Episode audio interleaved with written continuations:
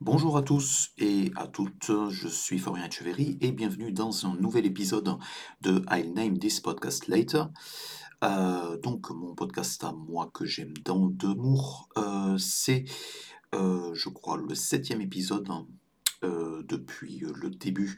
de cette aventure donc, qui avait commencé en mai 2022. Euh, j'ai pris quelques mois euh, pour euh, enregistrer, enfin pour enregistrer ce nouvel épisode, car euh, il me fallait lire euh, les deux livres en fait qui vont composer euh, l'épisode d'aujourd'hui. Euh, je vais voir si je vais enregistrer un segment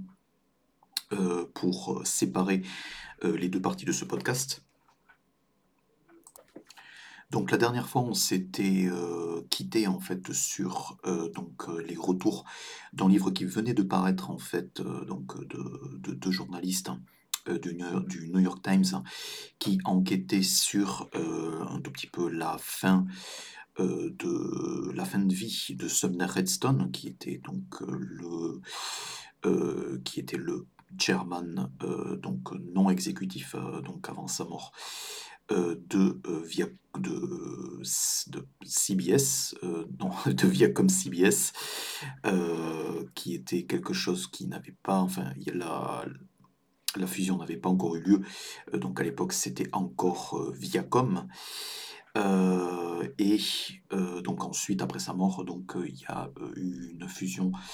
euh, Viacom CBS qui ensuite s'est renommée euh, donc un tout petit peu à, la fin du confinement, donc euh, fin 2020, en Paramount Global. Et donc actuellement, on connaît que ça sous le nom euh, de Paramount Global. Euh, le livre en question était très sensationnel puisque donc là, il y a deux histoires. Donc il y a l'histoire un tout petit peu de, de un tout petit peu la, la chute de Philippe Dauman qui était donc devenu le numéro un, euh, enfin un, des- cadres principaux euh, dirigeants de Viacom à l'époque. Et Philippe Dauman, en fait, euh, avait euh, été, euh, avait été viré en 2000, euh, de- enfin, avait, été parti euh, en 2016-2017, donc à la suite de contre-performances. Et en fait, c'était euh, euh, l'homme de l'ombre euh, de Sumner Redstone depuis, euh, euh, depuis en fait les, les grandes heures de Viacom et depuis l'acquisition de MTV Networks euh, euh, à la fin des années 1980. Euh, donc il y avait donc l'histoire corporatiste en fait de pas mal de, de, de problèmes euh, donc au sein euh, des principaux cadres euh, de Viacom, euh, la guerre de pouvoir en fait qui se jouait entre Sumner Redstone et Shari, et de l'autre côté il y avait l'histoire plus personnelle hein, euh, de Sumner Redstone et donc de ses girlfriends ou plutôt de ses, de ses compagnes donc à l'époque. Et donc des, de pas mal d'intrigues personnelles au sein de, de Sumner Redstone et son entourage proche qui euh, a manqué de parasiter euh, donc toute la santé euh, financière de Viacom hein, et donc qui a, qui a abouti à pas mal de procédures euh, judiciaires hein, où Sumner Redstone en fait a dû euh, comparaître hein, et euh, donc prouver euh, donc qu'il avait encore toutes ses facultés mentales euh, pour continuer à euh, euh, être chairman de Viacom. Euh, ce livre était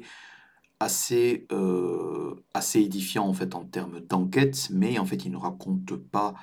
ou il raconte très peu, euh, donc euh, l'ascension de Sumner Redstone. Et à l'époque j'avais repéré deux livres en fait qui pouvaient aider à faire une toute petite thématique sur le sujet et donc je les ai achetés, j'ai mis quelques, quelques mois euh, pour les lire donc on et off. Euh, donc je viens de finir le, deuxième livre euh, aujourd'hui, donc je vais au moins enregistrer une partie de ce, de ce podcast sur un de ces deux livres. Donc dans la première partie de ce podcast, puisque j'ai décidé de procéder par ordre chronologique, en fait on va parler de Paramount Pictures, donc le studio, et les différents, et donc Paramount Pictures, pas du côté euh, artistique, ou en tout cas peu du côté artistique, mais euh, un tout petit peu un cas d'école sur euh, l'ascension de Paramount Pictures en tant que, en tant que studio hollywoodien et même en tant que studio pionnier hollywoodien. Et ensuite, le changement de propriétaire à partir des années 70, donc où ils ont été acquis par donc un conglomérat multicarte qui s'appelait Golf, Golf and Western, qui était géré par un homme du nom de Charles Bloodhorn, en fait, qui était un magnat relativement jeune, en fait, qui, donc, qui avait à peu près 40 ans lorsqu'il a acquis Paramount. Et c'est aussi donc c'est donc un livre qui raconte vraiment donc un petit précis d'économie du cinéma et un tout petit précis, un petit précis en fait du côté euh, économique et du côté corporate et un tout petit peu les grosses mutations euh, au fil des décennies euh, de Paramount. Et ce qui est assez crucial pour aussi avoir une autre perspective sur le type de films qui ont été produits, les, les tops et les flops en fait qui ont coûté la carrière au cadre et en fait qui ont, qui ont un tout petit peu reformé la stratégie et il y a aussi une bonne radiographie du studio qui se dessine à travers ce livre. Euh, donc c'est un livre en fait qui à la base était paru en 2001 euh, donc euh, chez le, University of Kentucky Press, donc c'est un livre qui est en anglais, qui n'a pas été traduit en français. C'est un livre qui est écrit par quelqu'un qui s'appelle Bernard F. Dick et qui s'appelle Engulfed. et donc le titre complet c'est Engulfed, The Death of Paramount Pictures and the Birth of Corporate Hollywood. donc c'est sur ce livre qu'on va se qu'on va commencer à le, qu'on va, dont on va commencer à parler. Et donc je vais euh, un tout petit peu euh, parcourir euh, un tout petit peu les, les, leçons ou les choses qui sont assez intéressantes que j'ai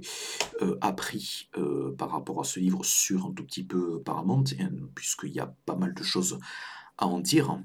et donc c'est un livre qui est paru à la base en 2001 et qui a été réédité avec une préface actualisée en 2021. Et donc c'est un livre qui est... Euh, euh, donc il y a une vingtaine ou trentaine de pages qui ont été euh, ajoutées pour un tout petit peu la fin de l'empire de Sumner Redstone, donc puisqu'il est mort en 2019-2020. Et donc c'est une, une, préface en fait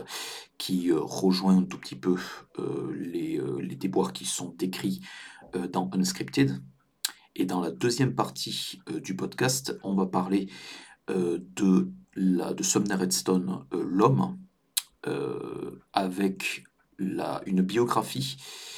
euh, qui s'appelle The King of Content, qui a été écrit par une journaliste du Wall Street Journal qui s'appelle Kitch Hagee. et c'est un livre qui, a, qui est assez particulier parce que c'est une des seules biographies non autorisées de Sumner Redstone qui est parue. Euh, il n'y a pas eu beaucoup, même si elle est disponible euh, donc en livre numérique, il n'y a pas eu beaucoup euh, d'exemplaires en print qui ont été, été tirés. je suppose que, en fait, comme, comme la biographie est parue de son vivant, je pense qu'il y a eu. je ne sais pas s'il y a eu des pressions, mais en tout cas, c'est n'est pas un livre qui a été soutenu par un, des grands éditeurs américains. et le personnage, en fait, étant très, très litigieux, euh, je ne sais pas exactement si ça, euh, ça a empêché euh, le livre de devenir un best-seller. En tout cas, il est paru dans les dernières années de vie de Sumner Redstone. Et il est rentré en concurrence avec un livre qui est beaucoup plus mis en circulation, qui est l'autobiographie de Sumner Redstone. L'autobiographie, il y a certains d'ailleurs passages de, de l'autobiographie de Sumner Redstone, en fait, même s'ils ne sont pas cités directement, qui sont débunkés par Kitchegi, euh, parce que comme je vais l'expliquer dans la deuxième partie du podcast, en fait, euh, même si euh, Sumner Redstone est beaucoup moins connu du grand public par rapport à d'autres d'autres magnats, par exemple, voilà, tout le monde actuellement sait qui est Sted Sarandos, euh, et qui tout le monde c'est surtout celui qui est Reed Hastings, donc les, les, euh, les, deux têtes, enfin dans le cas de Reed Hastings, l'ex-tête de Netflix, mais euh, dans, les, dans vraiment les titans de l'industrie de l'entertainment, en fait, peu de gens en fait savaient exactement qui était Sumner Redstone. Et c'est aussi quelqu'un en fait qui, qui a donné relativement peu d'interviews en fait en dehors des passages obligés en fait pour la presse, pour des choses comme ça. il y a eu très très peu de profils qui ont été faits si l'on accepte les dernières années de sa, de sa vie en fait. Donc il y a eu un, profil dans Vanity Fair en fait qui était aussi monté pour adresser les, rumeurs sur sa vie, sur sa vie personnelle, hein, donc, donc qui, qui, sont largement abordées dans le scripted. Mais là, en fait, le The King of Content, donc le livre dont je vais parler un tout petit peu plus loin, c'est vraiment une des seules biographies qui retrace un tout petit peu l'ascension de Sumner Redstone, sa, sa philosophie et un tout petit peu son modus operandi en fait qui en a fait un, des, un des êtres, les, enfin des êtres, un des hommes les plus riches de, de l'industrie de l'entertainment jusqu'à sa mort en fait et qui est, un tout petit peu la manière dont il a bâti son, empire donc qui sont d'abord avec l'acquisition donc de, MTV Networks à la fin des années 80 pour fonder Viacom qui était déjà un empire du câble puis euh, l'acquisition de Paramount Communications en fait en 1994 euh, pour donc euh,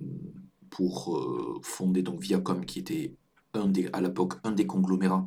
les plus puissants de, de l'industrie en termes de en termes de médias et en termes de propriété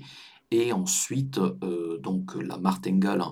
en l'an 2000 c'est-à-dire l'acquisition de CBS CBS en fait qui donc pour la petite histoire on verra plus loin en fait CBS en fait était euh, euh, avait été euh, fusionné avec Viacom pendant des années et des années et a dû être démantelé avec des nouvelles régulations américaines à partir des années 70 en fait. Donc Viacom et CBS, ce sont des entités qui n'ont jamais été très très loin mais qui étaient euh, un tout petit peu séparé de par euh, les, euh, lois, l'évolution des lois antitrust et l'évolution des réglementations américaines. Et en 2000, en fait, donc la, la FCC a autorisé donc le, rachat de CBS par Viacom, ce qui en a fait voilà, un des empires les, plus, puissants et donc ce qui a rendu au fil des années Sumner Redstone milliardaire. c'est voilà c'est un podcast vraiment thématique je pense faire plus de podcasts thématiques même s'ils sont pas forcément pas forcément consacrés donc à, à, Paramount. Je pense d'ailleurs que c'est largement le, dernier podcast que je fais au, vraiment thématique autour de, de Paramount et Viacom. Mais voilà c'est quelque chose où je me disais que pour poursuivre un tout petit peu les euh, limites en fait de, de Unscripted en fait dont j'avais parlé dans le dernier podcast, c'était assez intéressant de parler euh, un tout petit peu plus en détail de la carrière de Sumner Redstone et aussi euh, auparavant de, de, Paramount en fait, Paramount à la, fois, à, la fois studio puissant indépendant qui a été mis à mal par la télévision et ensuite les différents rachats qui en ont fait une corporation avant le rachat par, euh, par Viacom en 1994. Voilà. Euh, donc je vais commencer à parler de Engulfed euh, donc, maintenant. Et je vais un tout petit peu aborder un tout petit peu la structure du livre et un tout petit peu ce que ce qu'il faut attendre du livre si par exemple ça vous intéresse et que vous en, vous, en venez à l'acheter. Euh, c'est pas une lecture qui est vraiment très très très très difficile hein, pour peu qu'on voilà on doit s'intéresser un tout petit peu à l'économie du cinéma. C'est l'histoire du studio mais par l'autre bout de la lorgnette donc vraiment avec un côté économie un côté business mais c'est quand même une bonne lecture donc voilà je vais commencer à faire mes retours sur Engulfed. Alors, ce qu'il faut savoir sur Engulfed, c'est que c'est, euh, contrairement aux autres livres dont je vais parler, euh, ça n'est euh, pas vraiment un livre à destination du grand public, c'est vraiment un livre qui est écrit par, par un universitaire, par un professeur. c'est un livre qui donc se penche, qui est en angle très spécifique pour aborder l'histoire euh, de Paramount Pictures, en fait, comme il, le dit dans la, préface. Euh, donc d'abord en tant que studio indépendant et ensuite en tant que, euh, filiale de conglomérats donc divers et variés. Et c'est quelque chose qui, n'affecte pas exactement la lecture. Moi, j'ai trouvé la lecture, relativement agréable. Donc c'est un livre qui fait 250 pages, qui est divisé en 6 ou 7 chapitres d'environ une trentaine à quarantaine de pages et qui est assez riche en enseignements. Donc c'est un livre qui est très documenté. Hem, il y a un point en fait qui est, heu heu, à la fois assez surprenant, mais en fait pas vraiment. C'est un livre qui est relativement documenté, mais les personnages qui sont présentés, heu, même si ce sont de hauts cadres du studio et donc même dans les dernières parties, heu heu, dans la deuxième partie du livre, c'est, donc vraiment les propriétaires du studio, donc les les Charles Bl Bluhdorn, puis, Barry Diller à la fin des années 70 et au début des années 80, puis, donc Sumner Redstone, sur la dernière partie, et également donc les les personnes qu'il, qu'il a engagées, quand il a acheté le studio pour, donc être, heu, le être les présidents donc uniquement du studio, heu, donc pour finalement, heu, s'arroger ce rôle à partir de 95-96. Heu, mais malgré tout ça, il donc l'auteur, donc Bernard Dick, se, heu, s'appesantit sur pas mal, de de d'exécutifs un tout petit peu dans l'ombre. Heu et donc il a, et en fait, c'est pas par hasard puisque donc dans sa documentation, heu, il a eu accès, heu, entre autres, à pas mal de mémos et de correspondances, privées, heu, qui ont été fournies, par, la famille d'un des, des présidents de Paramount Pictures, heu, donc à la fin des années 50 et heu, jusqu'à la fin, heu, des années 60 en fait, lorsque donc, Paramount a été acquis, par Gulf and Western, donc il s'appelle George Weltner. Vu, toutes les informations, donc qui sont glanées, donc par ces correspondances,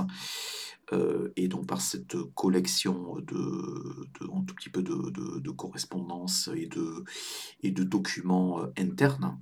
heu, donc heu, Bernard Dick en fait, heu, passe un tout petit peu, heu, une grosse partie, de la première partie du livre à un tout petit peu retracer, la carrière de George Weltner. En l'occurrence, c'est pas, moins un personnage intéressant que c'est un personnage assez révélateur de la manière, en fait, dont les studios étaient gérés à l'époque, qui vont totalement, changer, une fois que ça va être racheté par and Western. Heu, donc il y a des choses qui sont assez ironiques, heu, dans les 30 premières pages, heu, de Engulfed, en fait, puisque ça retrace vraiment les tout débuts, de Paramount et donc qui a été, nommé, qui a été, fondé,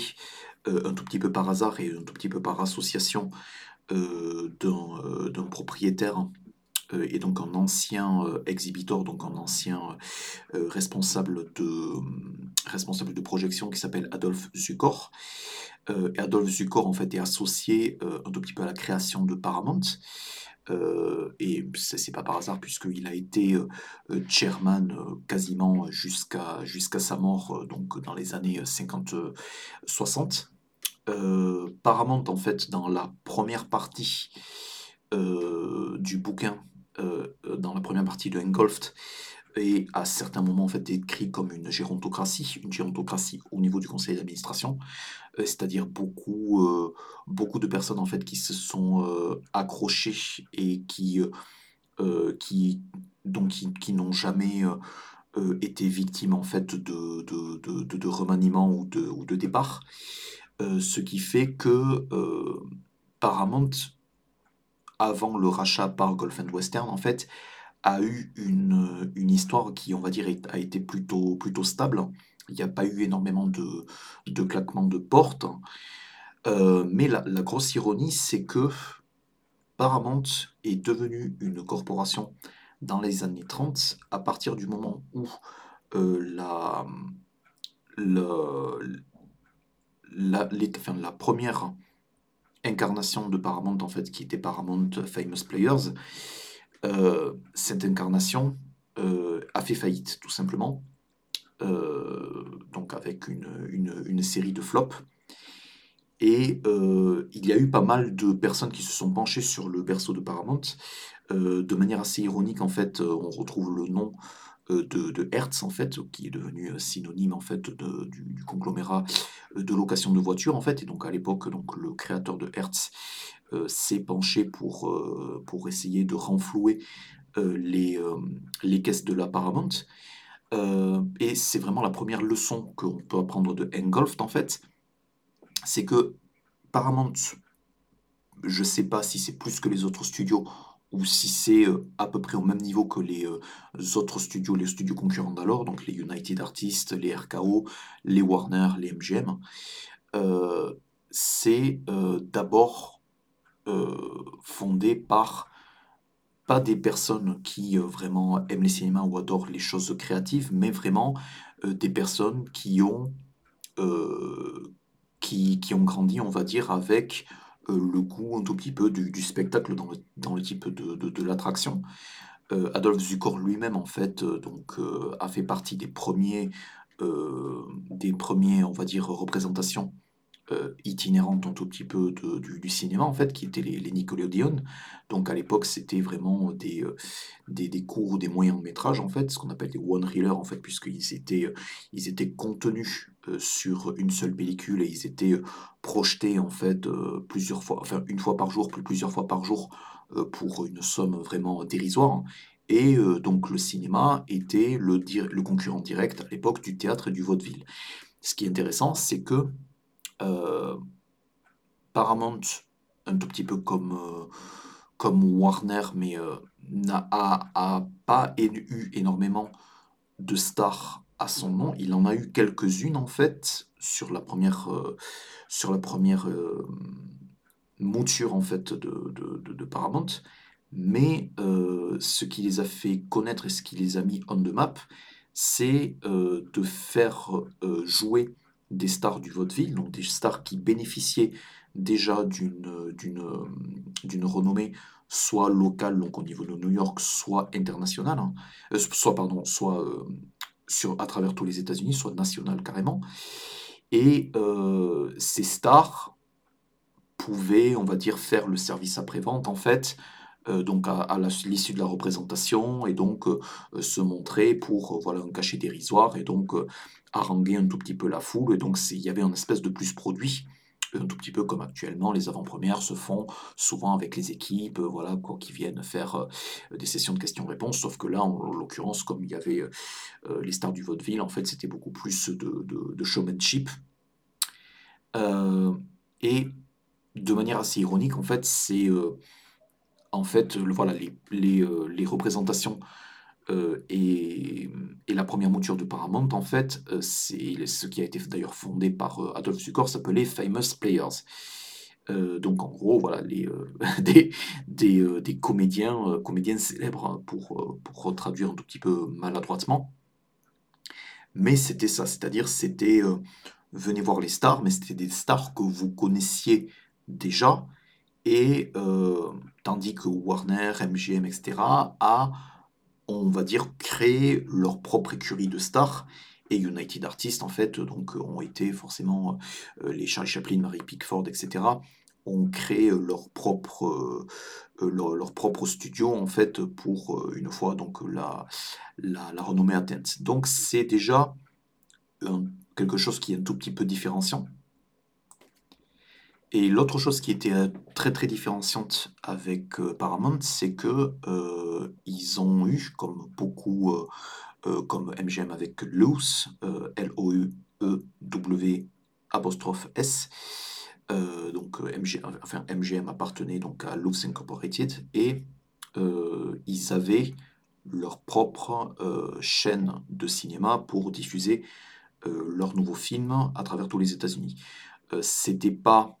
euh, c'était pas un système réellement d'exclusivité. Il y avait beaucoup de films en fait Paramount qui jouaient dans les cinémas Paramount, mais ils étaient ouverts à euh, donc euh, montrer voilà des films de d'autres studios, de, de, distributeurs indépendants. Mais en fait l'idée c'était que voilà les, les, films étaient produits pour ensuite être projeté donc à travers euh, euh, les, chaînes Paramount, euh, donc de manière, pas de manière exclusive, mais en tout cas de, manière primordiale. Ça déjà, la régulation antitrust en fait,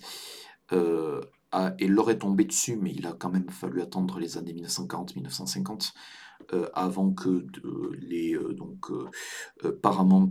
en tant que chaîne de de cinéma doivent être, séparés juridiquement, de Paramount, l'unité de production. Heu, c'est quelque chose qui a un tout petit peu fait mal, heu, donc, heu, aux studios. Mais, donc ça, cette, donc cette séparation entre la distribution, donc enfin entre le donc l'exploitation donc avec les chaînes de cinéma et la distribution, de Paramount, elle est elle est elle a été, heu, effective en 1949. Donc, heu, c'est quelque chose qui a, heu heu, c'est quelque chose qui est vraiment, heu, intervenu dans la à la fin de la première moitié du, XXe siècle. Donc il y a, heu, Paramount en fait était déjà, à à peu près une quarantaine d'années d'existence. Heu, enfin sous vraiment, quelque chose de de sous sous une opération sous une forme et une opération qui soit vraiment, heu, qui soit vraiment, hem, importante. Heu, mais, heu, je parlais tout à l'heure de la première faillite. La première faillite en fait, elle a eu lieu au sortir, de la Grande Dépression. Donc je parlais, de de, de Hertz en fait qui a débarqué au conseil d'administration, pour à la fois renflouer les caisses et à la fois, donc, faire, donc, une, faire un tout petit peu un redressement, financier. Et heu, c'est à ce moment-là en fait que Paramount en fait est, heu, a cessé, heu, vraiment, de d'être, devenu un studio, vraiment qui produisait à droite à gauche et a été, on va dire, renfloué et remis sur sur selle vraiment par, des des financiers. Donc vraiment, des des des businessmen en fait qui, heu, enfin avaient pour intérêt vraiment que l'opération, heu, donc marche comme, heu, comme une entreprise. Heu, on sait que la devise de MGM en fait c'est, Arts Gracia Artis en fait, donc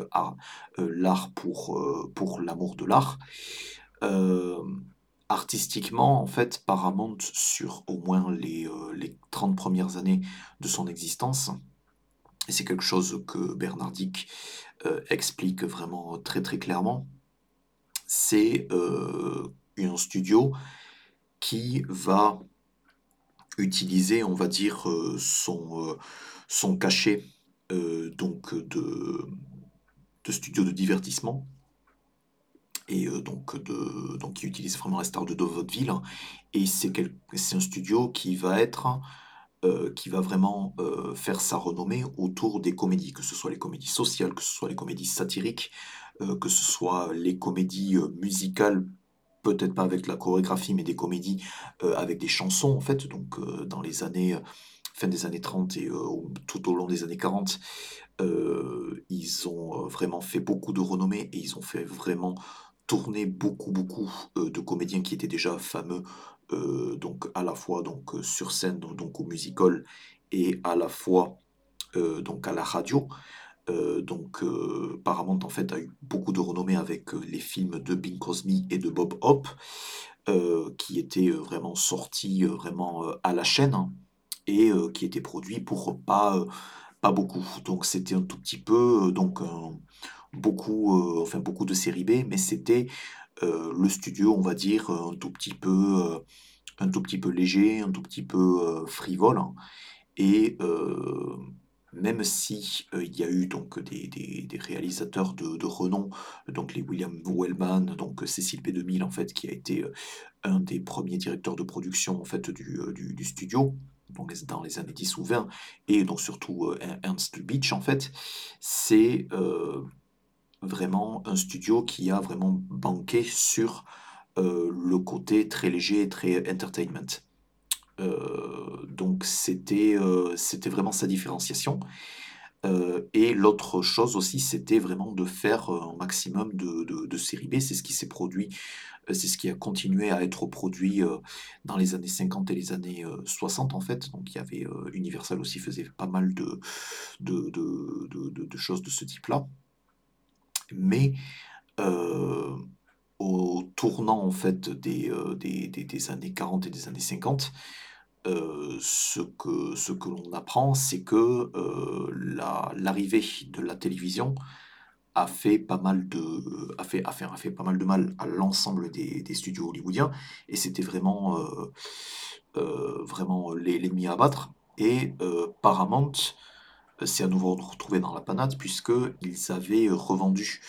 heu, leur catalogue, heu, pré-1948 à, heu, à Universal pour, exploitation télé. Ce qui fait qu'ils ne touchaient plus, exactement, de de de revenus sur, l'exploitation télévisée, et les diffusions, télévisées en fait de leur catalogue historique. Ça, ça a été vraiment un un manque de revenus, et la, la nomination en fait de George Weltman, heu, qui est, heu, un des derniers, on va dire, présidents et un des derniers cadres phares, heu, de la Paramount en fait avant le rachat par Blue Dorn, et donc avant l'intégration dans Gulf and Western. C'est vraiment,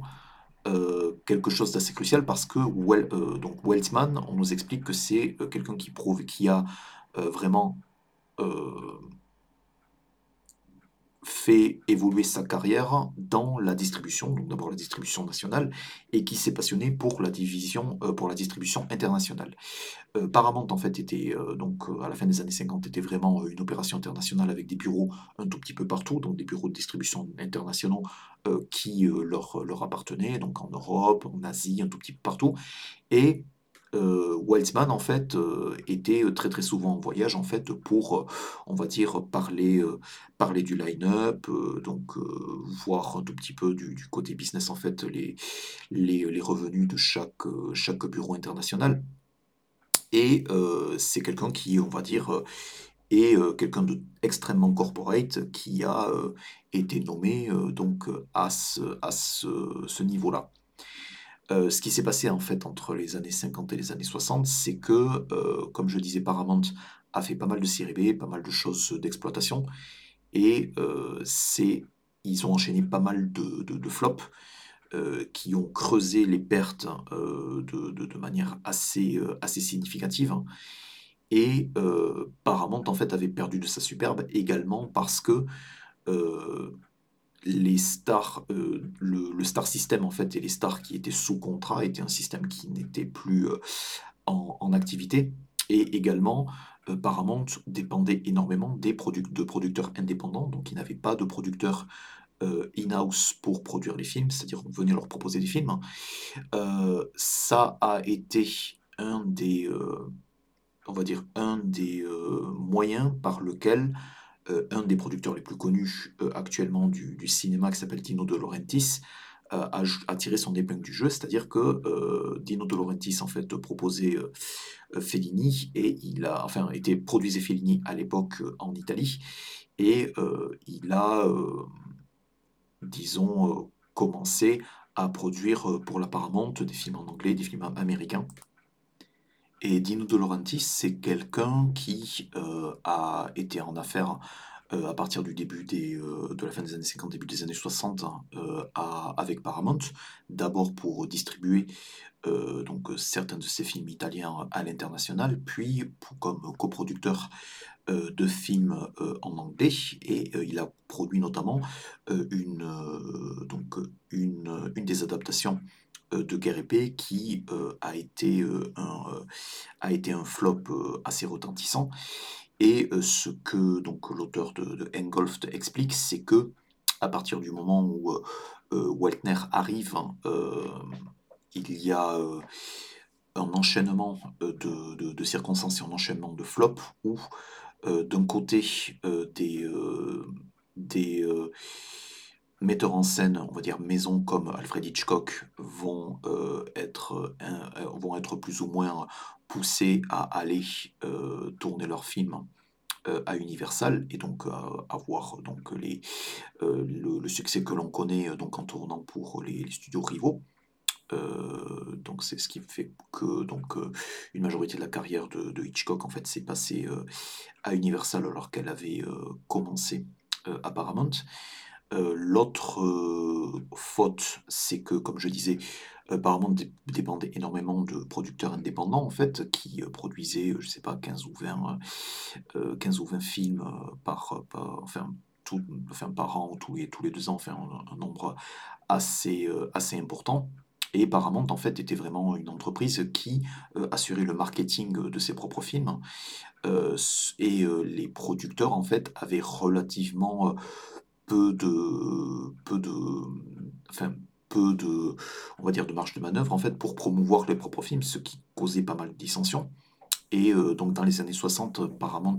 a mené dans son sérail, heu, donc heu, Otto Preminger, heu, qui était donc euh, vraiment sur, sur vraiment les dernières années, on va dire, de sa carrière pour un deal de producteur et potentiellement être reconnu, à la fois, au box-office et par les Oscars et il se trouve qu'il y a eu très, très peu de nominations pour les films Paramount lorsqu'on dépasse en fait la fin des années 50. Heu, donc il y a une grosse perte de prestige Heu et il y a pas mal une série de flops, donc notamment, heu, Atari de Howard Hawks en fait avec, John Wayne en fait qui coûte beaucoup plus cher à produire et encore plus cher en fait, à, à à marketer, que ce soit donc aux États-Unis et à l'international. Et c'est ce qui fait que donc à la fin des années 60 Heu, le studio en fait est à la f à nouveau au bord de la faillite et c'est là où, heu, donc Charles Bluhdorn va à nouveau intervenir pour, heu, va enfin va arriver pour, heu, donc, intégrer, Paramount et le racheter et l'intégrer au sein de son conglomérat Gulf and Western. Lorsque, donc, raf rachète, Gulf and Western, il va, engager, donc un président de studio parce qu'il se rend compte très vite que Heu, il ne peut pas, heu, malgré le fait que voilà, l'acquisition Paramount est quelque chose d'assez rutilant et que Gulf Western, heu, même si c'est une compagnie qui est plus connue pour donc, exploiter des hydrocarbures, heu, donc a un tout petit peu des, des possessions et des compagnies un tout petit peu partout. Donc c'est un conglomérat en fait qui regroupe plusieurs activités, qui n'ont pas forcément de lien les unes entre les autres. Mais c'est un conglomérat qui est industriel. Et heu, Bleu en fait, donc ce qui est expliqué dans dans c'est que, heu, au départ, il va essayer, de d'assumer le rôle de président du studio lui-même. Donc ce qui veut dire aussi, heu, greenlighter et travailler le la commercialisation, des des films et heu, il va, heu et comme c'est la fin des années 60 en fait, ça ça ne va pas marcher exactement comme il veut et donc heu, il y a donc Paris is Burning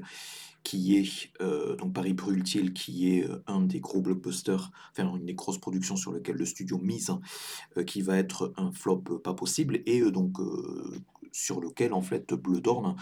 va, mettre son nom. Et c'est pour ça que, heu, donc au début des années 70, il va engager, heu, donc 2 têtes de production qui sont, heu, Peter Barth et Robert Evans, donc Bob Evans. Bob Evans, en fait, est donc un producteur qui est devenu, totalement légendaire et donc qui aussi a a contribué, à sa propre légende puisque donc, il a, il y a un film donc qui est sorti au début des années 2000 en fait qui s'appelle The Kid Stays in the Picture, donc qui retrace donc avec la voix de de Bob Evans sa propre, sa propre carrière. Et donc il est il travaillait en fait en binôme avec, Peter Barth, heu, qui était, qui qui va devenir, qui a un background dans le journalisme. Et donc il produit, pendant 5 ans donc enfin donc il devient, tête de production en fait en tandem avec Bob Bob Evans et qui, heu, 20 ans plus tard en fait, retrouvera, un job dans le dans le journalisme en fait en devenant, heu heu, le l'éditeur in chief de Variety donc la la grande publication professionnelle hollywoodienne et donc il restera à la tête de Variety pendant, heu, des décennies. Mais les, ce que le livre explique qui est assez intéressant, c'est que, donc Stanley Chaffee en fait qui est, censé être le président du studio et qui est censé être le tampon et un tout petit peu vraiment le, le gestionnaire en fait de du studio, heu, en tant qu'entité industrielle. Donc Paramount, heu, ne va pas trop, ne va pas trop se plaire et heu, donc va quitter, heu, la quitter la, société, en fait, euh, donc c'est aussi un cadre avec une forte tête, il va quitter la société après deux ans, et euh, donc à partir de 72-73, hein, il va être remplacé par euh, Frank Yablans. Et Frank Yablans, en fait, euh, ce que le livre explique, c'est que euh, Charles Bloodhorn, en fait, cherche, euh,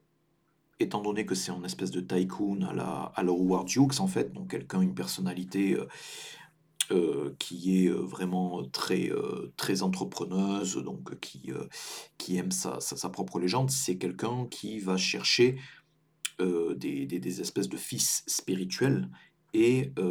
il se trouve que Frankie Ablance, en fait, va être élevé au rang de président, alors que, je, je, cite verbatim le, li- le livre, euh, il aurait dû rester euh, uniquement euh, chef du, marketing, et donc euh, euh, chef du marketing ou chef des ventes. Euh, la promotion euh, donc à la tête du studio, c'est pas quelque chose qui va être catastrophique pour Paramount, mais c'est quelque chose qui va être euh, une nécessité euh, pour que euh, donc euh, en fait euh, euh, ait une sorte de, de, fratrie et de, relation euh, paternaliste euh, pour, on va dire, euh, faire euh, donc, euh, donc de ce de, de, de, Yablans en fait non seulement un fils, spirituel mais aussi euh, un magnat et un tycoon en fait à son image. Donc il y a, y a un tout petit peu un, espèce de, de, complexe divin. Euh, et malgré tout ça euh, il est vrai que, euh, enfin il est vrai, il est, il expliqué que euh, Peter Bart et Robert Vance, pour produire donc des, euh, des, des, chefs-d'œuvre et des, films qui sont soit bien reçus par la critique ou soit bien reçus par le public, euh, Bart et Evans, en fait, on va en avoir les coups des franches et vraiment, on va avoir une certaine liberté créative hein, qui vient aussi du fait que Bloodhorn a eu euh, l'idée un tout petit peu contrainte, en fait, encore une fois, par euh, des nouvelles régulations euh, antitrust, de vendre la moitié des, des- bâtiments, donc des lots, en fait, donc des, des, bâtiments de production qui étaient vraiment la fierté du studio, et il va devoir s'en séparer. Il y a un chapitre en fait que je que je spoil pas et qui est très difficile à résumer en fait, donc c'est pour ça que je vais passer euh, je vais passer dessus, qui est assez marrant parce que euh, il raconte en fait comment euh, une partie des, du, studio de Paramount en fait a été revendue à une société civile italienne qui était plus ou moins la, l'émanation du, Vatican. Et donc, il prend une tangente en fait à expliquer la, la Italian Connection de, de, de la. Donc c'est là où en fait euh, il y a donc tout le euh, donc dans le livre il y a tout le background euh, de la production du Parrain, mais il y a aussi euh, donc euh, euh, la montée en puissance euh, de Dino De Laurentiis en fait qui va euh, avoir euh, à la fin des années 70 un riche euh, deal pour produire plusieurs euh, films, euh, enfin plusieurs, plusieurs grosses productions de manière indépendante pour la Paramount, euh, dont euh, le, le King Kong de 76 ou 78. Désolé pour la, la, la date, j'ai pas été voir euh, Google, désolé. Euh, et ça, ça explique aussi que euh, il y a donc un, un associé italien qui a plus ou moins maille à partir en fait avec la fraude et avec la, avec la mafia. Et tout ça vient un tout petit peu ternir l'image. Néanmoins, la Paramount réussit plus ou moins euh, à, s'en sortir sans trop de, sans trop de mal en fait du, scandale qui va être euh, émaillé, euh, qui va émailler donc la, réputation du studio en fait à partir des années, euh, des, des- des années 1980. Et donc voilà, c'était Mich- Michele Si- Sindona qui est donc il y a tout un chapitre qui est consacré à lui, donc c'est une tangente assez assez fun mais aussi assez assez alambiquée. Pour en revenir à Yablans, euh, le fait d'avoir les coups des, coups des franches, c'est que donc euh, il y a eu pas mal de, dégraissage hein, euh, et donc de, industriel et donc de, séparation de plusieurs des, propriétés de, Paramount, ce qui fait que le, studio, même va, va avoir beaucoup plus d'investissement et beaucoup plus de thunes à mettre dans la production de films sans avoir énormément, enfin sans avoir les grosses charges qui incombaient en fait à la, propriété des, du, des, des, des studios, enfin de, plusieurs studios et de plusieurs lots, donc de, plusieurs unités de production vraiment en dur. et donc le, livre confirme en fait qu'en 5 ans, donc toutes les nominations aux Oscars et les réceptions créatives vont donc vont euh, totalement euh, changer et euh, faire muter, on va dire, la, réputation du studio, en fait, qui était vraiment, non seulement pour de la faillite, mais qui était très, très, très mal vu, parce que, par exemple, en 1969, un des seuls succès de l'année 69, en fait, donc juste avant vraiment le, le début de l'arrivée de, de, Peter Bart et Robert Evans, c'est True Grit, Grit, l'original avec John Wayne, qui sera remaké euh, par les frères Cohen un tout petit peu plus tard, donc en 2009, avec euh, Jeff Bridges. Et euh, c'est vraiment pas, voilà, c'est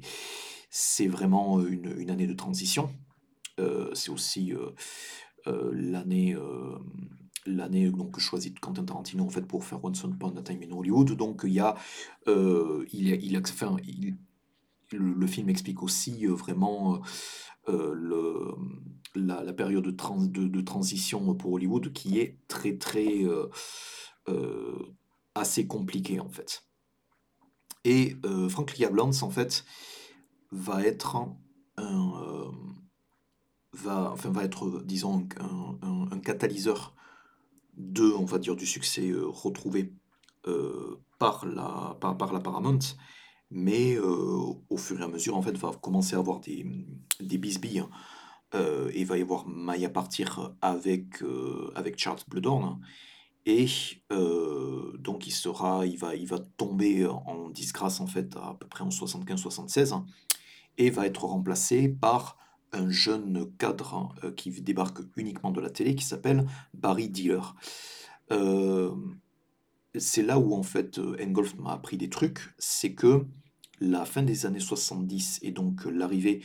euh, de Barry Dealer, euh, vraiment en tant que, président de, Paramount, et aussi l'impulsion qu'il va donner euh, donc, à, la, production des films, c'est quelqu'un en fait qui vient de la télé et donc l'auteur donc Bernard Dick de, de Ingolft explique en, quelques mots que même s'il pense cinéma et qu'il parle en termes de, movie making, son état d'esprit est vraiment la, télévision. Et il y a des parallèles hein, avec lesquels je ne suis pas forcément d'accord, euh, qui dit que les, euh, les ambitions euh, du, du line-up Paramount, en fait, et donc le succès de, de Chris, de Saturday Night Live, l'arrivée en fait de plusieurs stars de la télévision pour être à l'affiche des, des, des, films, hein, vient euh, spécifiquement en fait de la, de, la stratégie de dealer et euh, l'idée que l'ambition ne, devient plus de faire une grande saga cinématique euh, opératique en fait à la parrain, ce qui de toute manière était, était plus à l'ordre du jour et aussi on, voit, on voit un tout petit peu les difficultés qui ont été connu par, euh, par Coppola pour enchaîner sur, sur une autre épopée qui était celle de d'Apocalypse Now en fait. Donc ça, se, tourne euh, à peu près au même moment où donc il y a eu un changement de garde à la Paramount. Et euh, donc Barry Diller en fait a monté les grades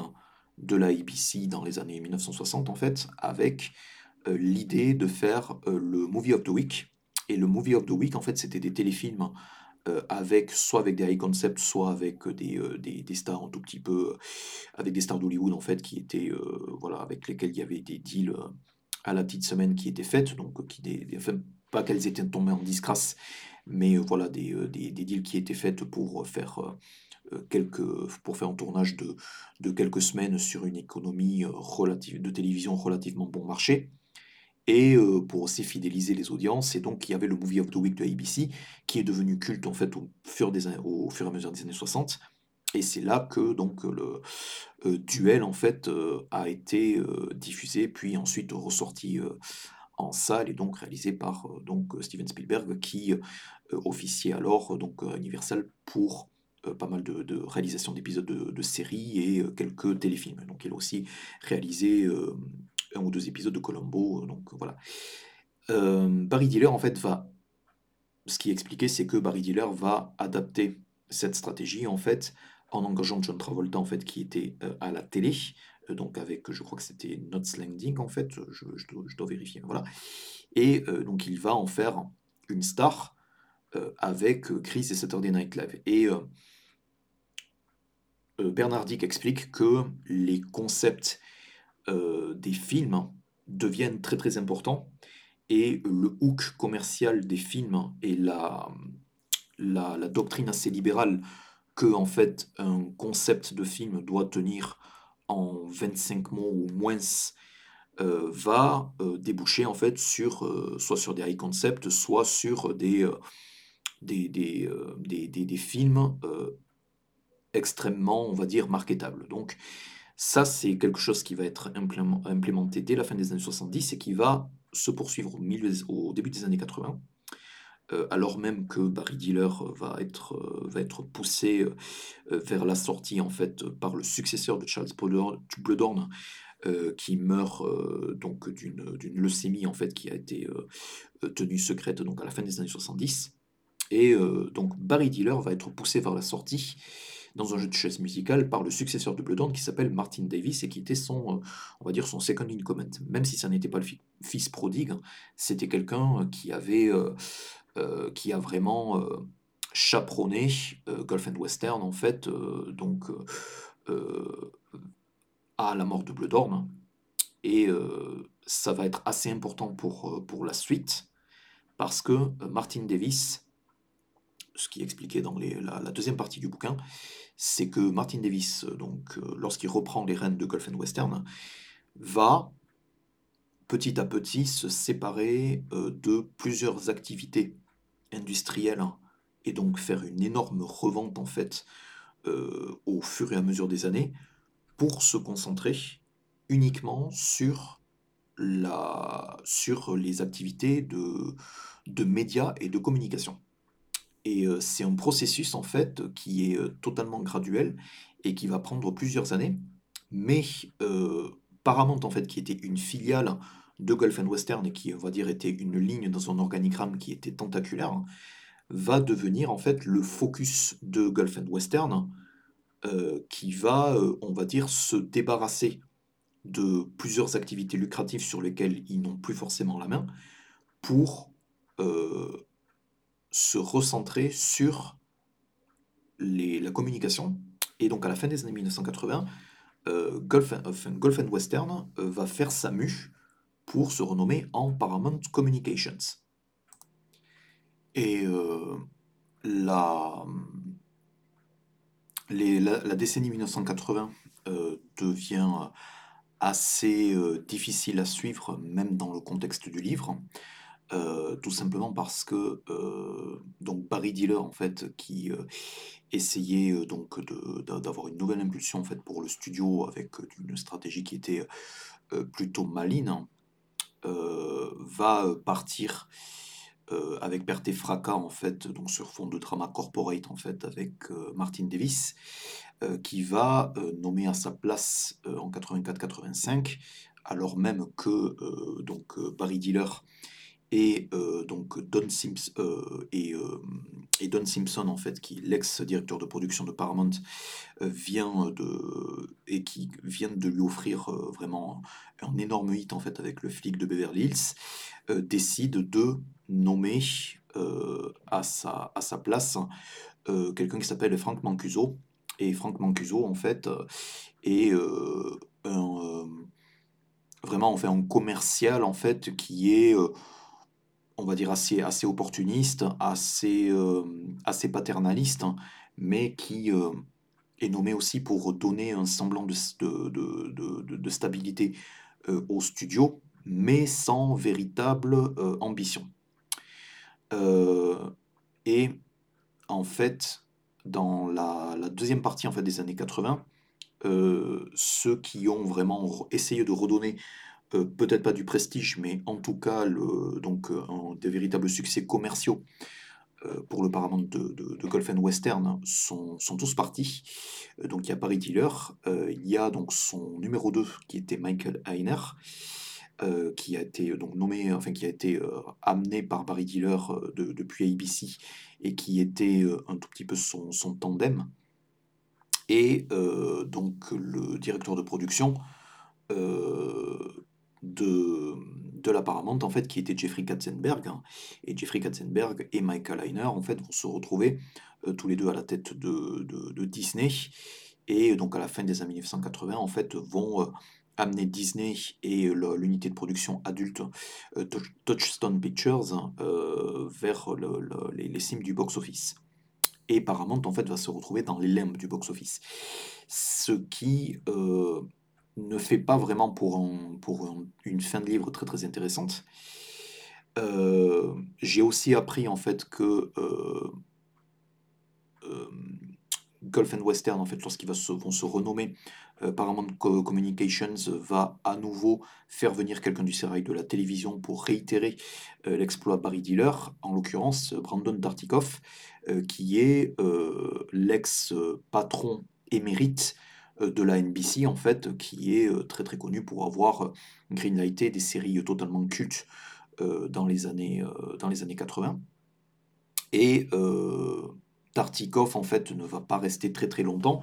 et va rebâtir, en fait, Paramount, en fait, sur des euh, des, des, petites comédies en fait et euh, vers une, euh, des, des, adaptations sur grand écran en fait de, de, de, de succès ou de sketch dont notamment Wayne's World et Connets en fait qui sont à la base des sketchs du SNL en fait et qui ont été produits grâce au deal que Tartikoff a donné à Lorne Michaels donc Michaels producteur du, du Saturday Night Live. Ça c'est le Paramount du début des années 90 et les, 30 dernières, les 30 dernières pages du livre en fait s'appellent Sumner at the Summit euh, et donc vont relater euh, le rachat et euh, vraiment la, fin de corporatisation en fait en, transformant Paramount en filiale d'un empire des médias et de la communication qui s'appelle Viacom. Euh, donc Viacom qui est donc le, bébé euh, de Sumner Redstone et euh, donc Viacom qui va racheter Paramount avec pour, des milliards en fait face à un conglomérat d'investisseurs qui est mené par Barry Diller, encore lui, donc c'était une à charge de revanche. Et donc ça je vais aussi parler brièvement dans la deuxième partie de comment Sumner Redstone s'y est pris en fait pour acheter la Paramount une fois qu'il était devenu euh, le pape du câble euh, face à Ted Turner en fait avec Viacom. Donc ça c'était à la fin des années 80-90. Euh, la fin du livre en fait relate vraiment donc la même un peu la même chose que la biographie de Sumner Redstone hein, et lâche un tout petit peu la production de films telle quelle pour vraiment raconter le drama de l'extension euh, euh, du, domaine et de l'ambition de Sumner Redstone, en fait, qui va culminer en 2000 avec le rachat de CBS, en fait, qui est le, donc la, fin du livre, en fait. Donc, Paramount n'est plus qu'une unité de, de production de, de, films, qui est donc la, une société sœur en fait d'une euh, d'une unité en fait de, d'exploitation, enfin pas d'exploitation, de, euh, de une unité en fait de chaîne de cinéma en fait qui s'appelle National Amusements en fait, qui est la première, euh, les, les, premiers amours de Sumner Redstone et qui est un des et la stratégie de Sumner Redstone en fait c'est de multiplier aussi les synergies euh, entre donc toutes les unités euh, du groupe. Donc euh, voilà, faire la promotion des films Paramount sur MTV Comedy Central, faire plus de films. faire, plus de films en fait adaptés de, de, propriétés télé par, par, par Paramount, avoir des, promotions spéciales en fait sur les cinémas de la chaîne National Amusements, etc. etc. Donc tout en fait le petit précis et toute l'encyclopédie un tout petit peu de la, de, la synergie corporatiste en fait hollywoodienne en fait telle qu'elle elle a commencé à exister un tout petit peu partout donc à partir des années 1990 et c'est voilà, c'est là où en fait le livre original s'arrêtait et la préface en fait raconte les 15 dernières années, enfin les 20 dernières années de, de Viacom en fait sous l'égide de, de Sumner Redstone parle donc de Philippe Dauman qui va arriver à la tête de, de Viacom en 2004 et il va y rester à peu près jusque quasiment vers la fin de, de vie de Sumner Redstone, donc ce qui est aussi raconté par, euh, par Unscripted. Euh, le livre en lui-même euh, est assez passionnant. il y a quelques, il y a quelques vraiment petits problèmes avec le livre, notamment sur donc toutes les tangentes qu'il prend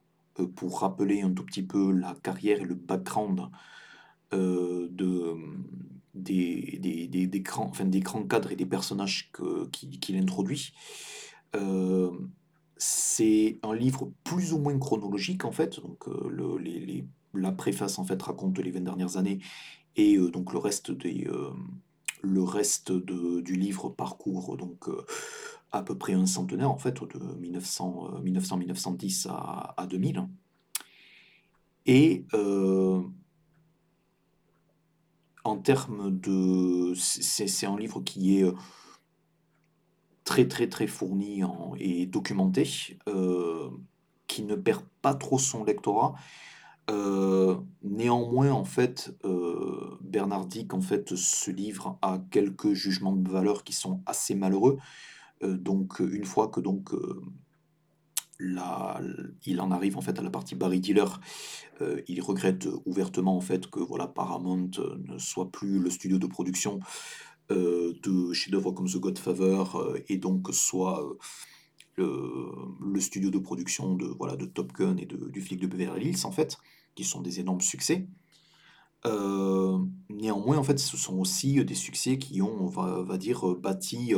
euh, la, la, réputation de Eddie Murphy, qui sont devenus des films cultes en fait et qui ont euh, eu en fait des succès plus populaires en fait que euh, n'importe quel film de, de Paramount dans les années 70, si on accepte forcément The, Godfather, aurait pas forcément pu avoir. donc il y a,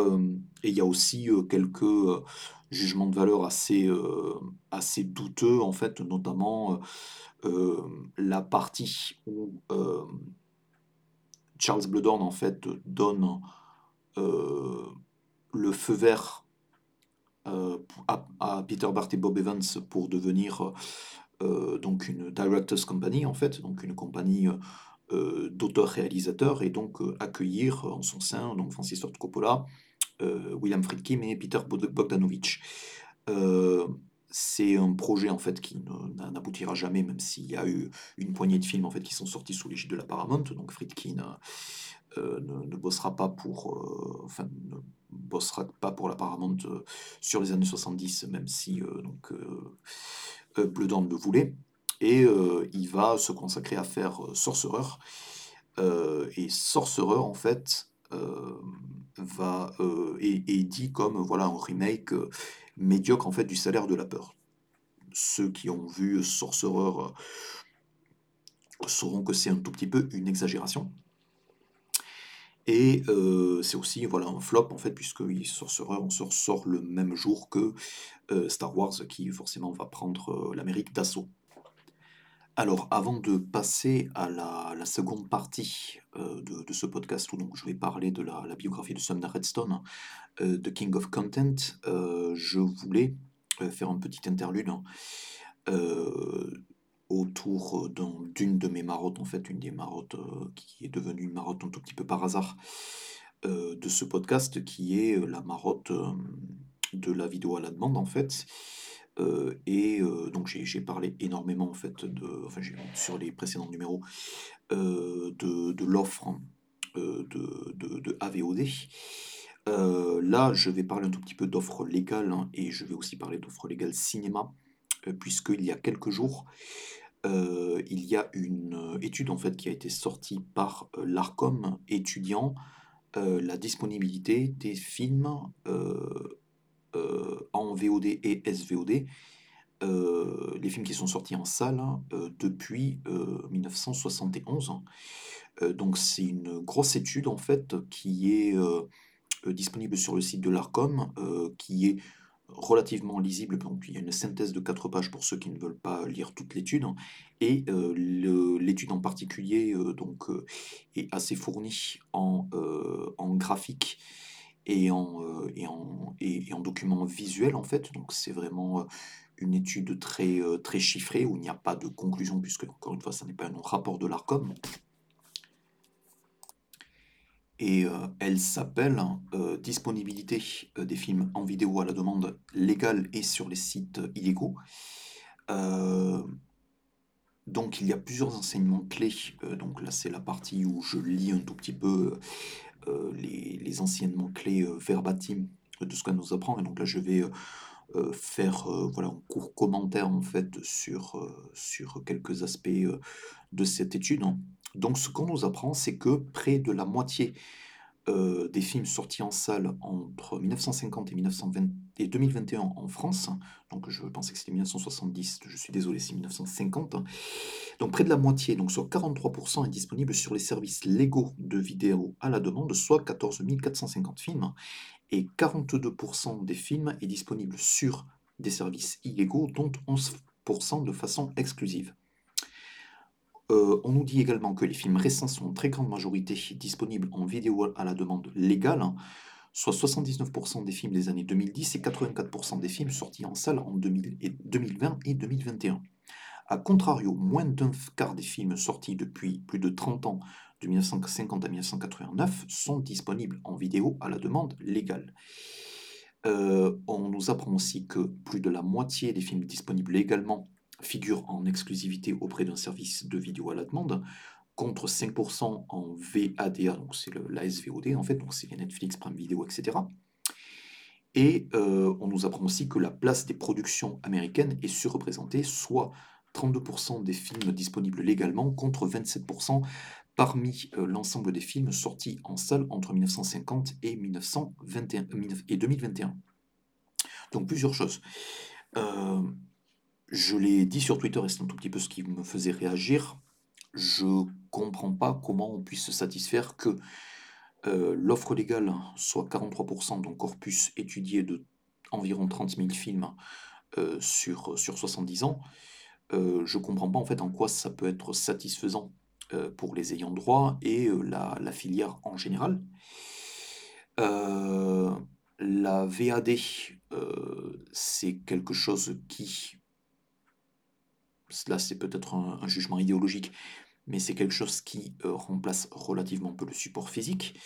Euh, je note que euh, voilà, l'ARCOM s'est focalisé en fait sur la disponibilité de l'offre légale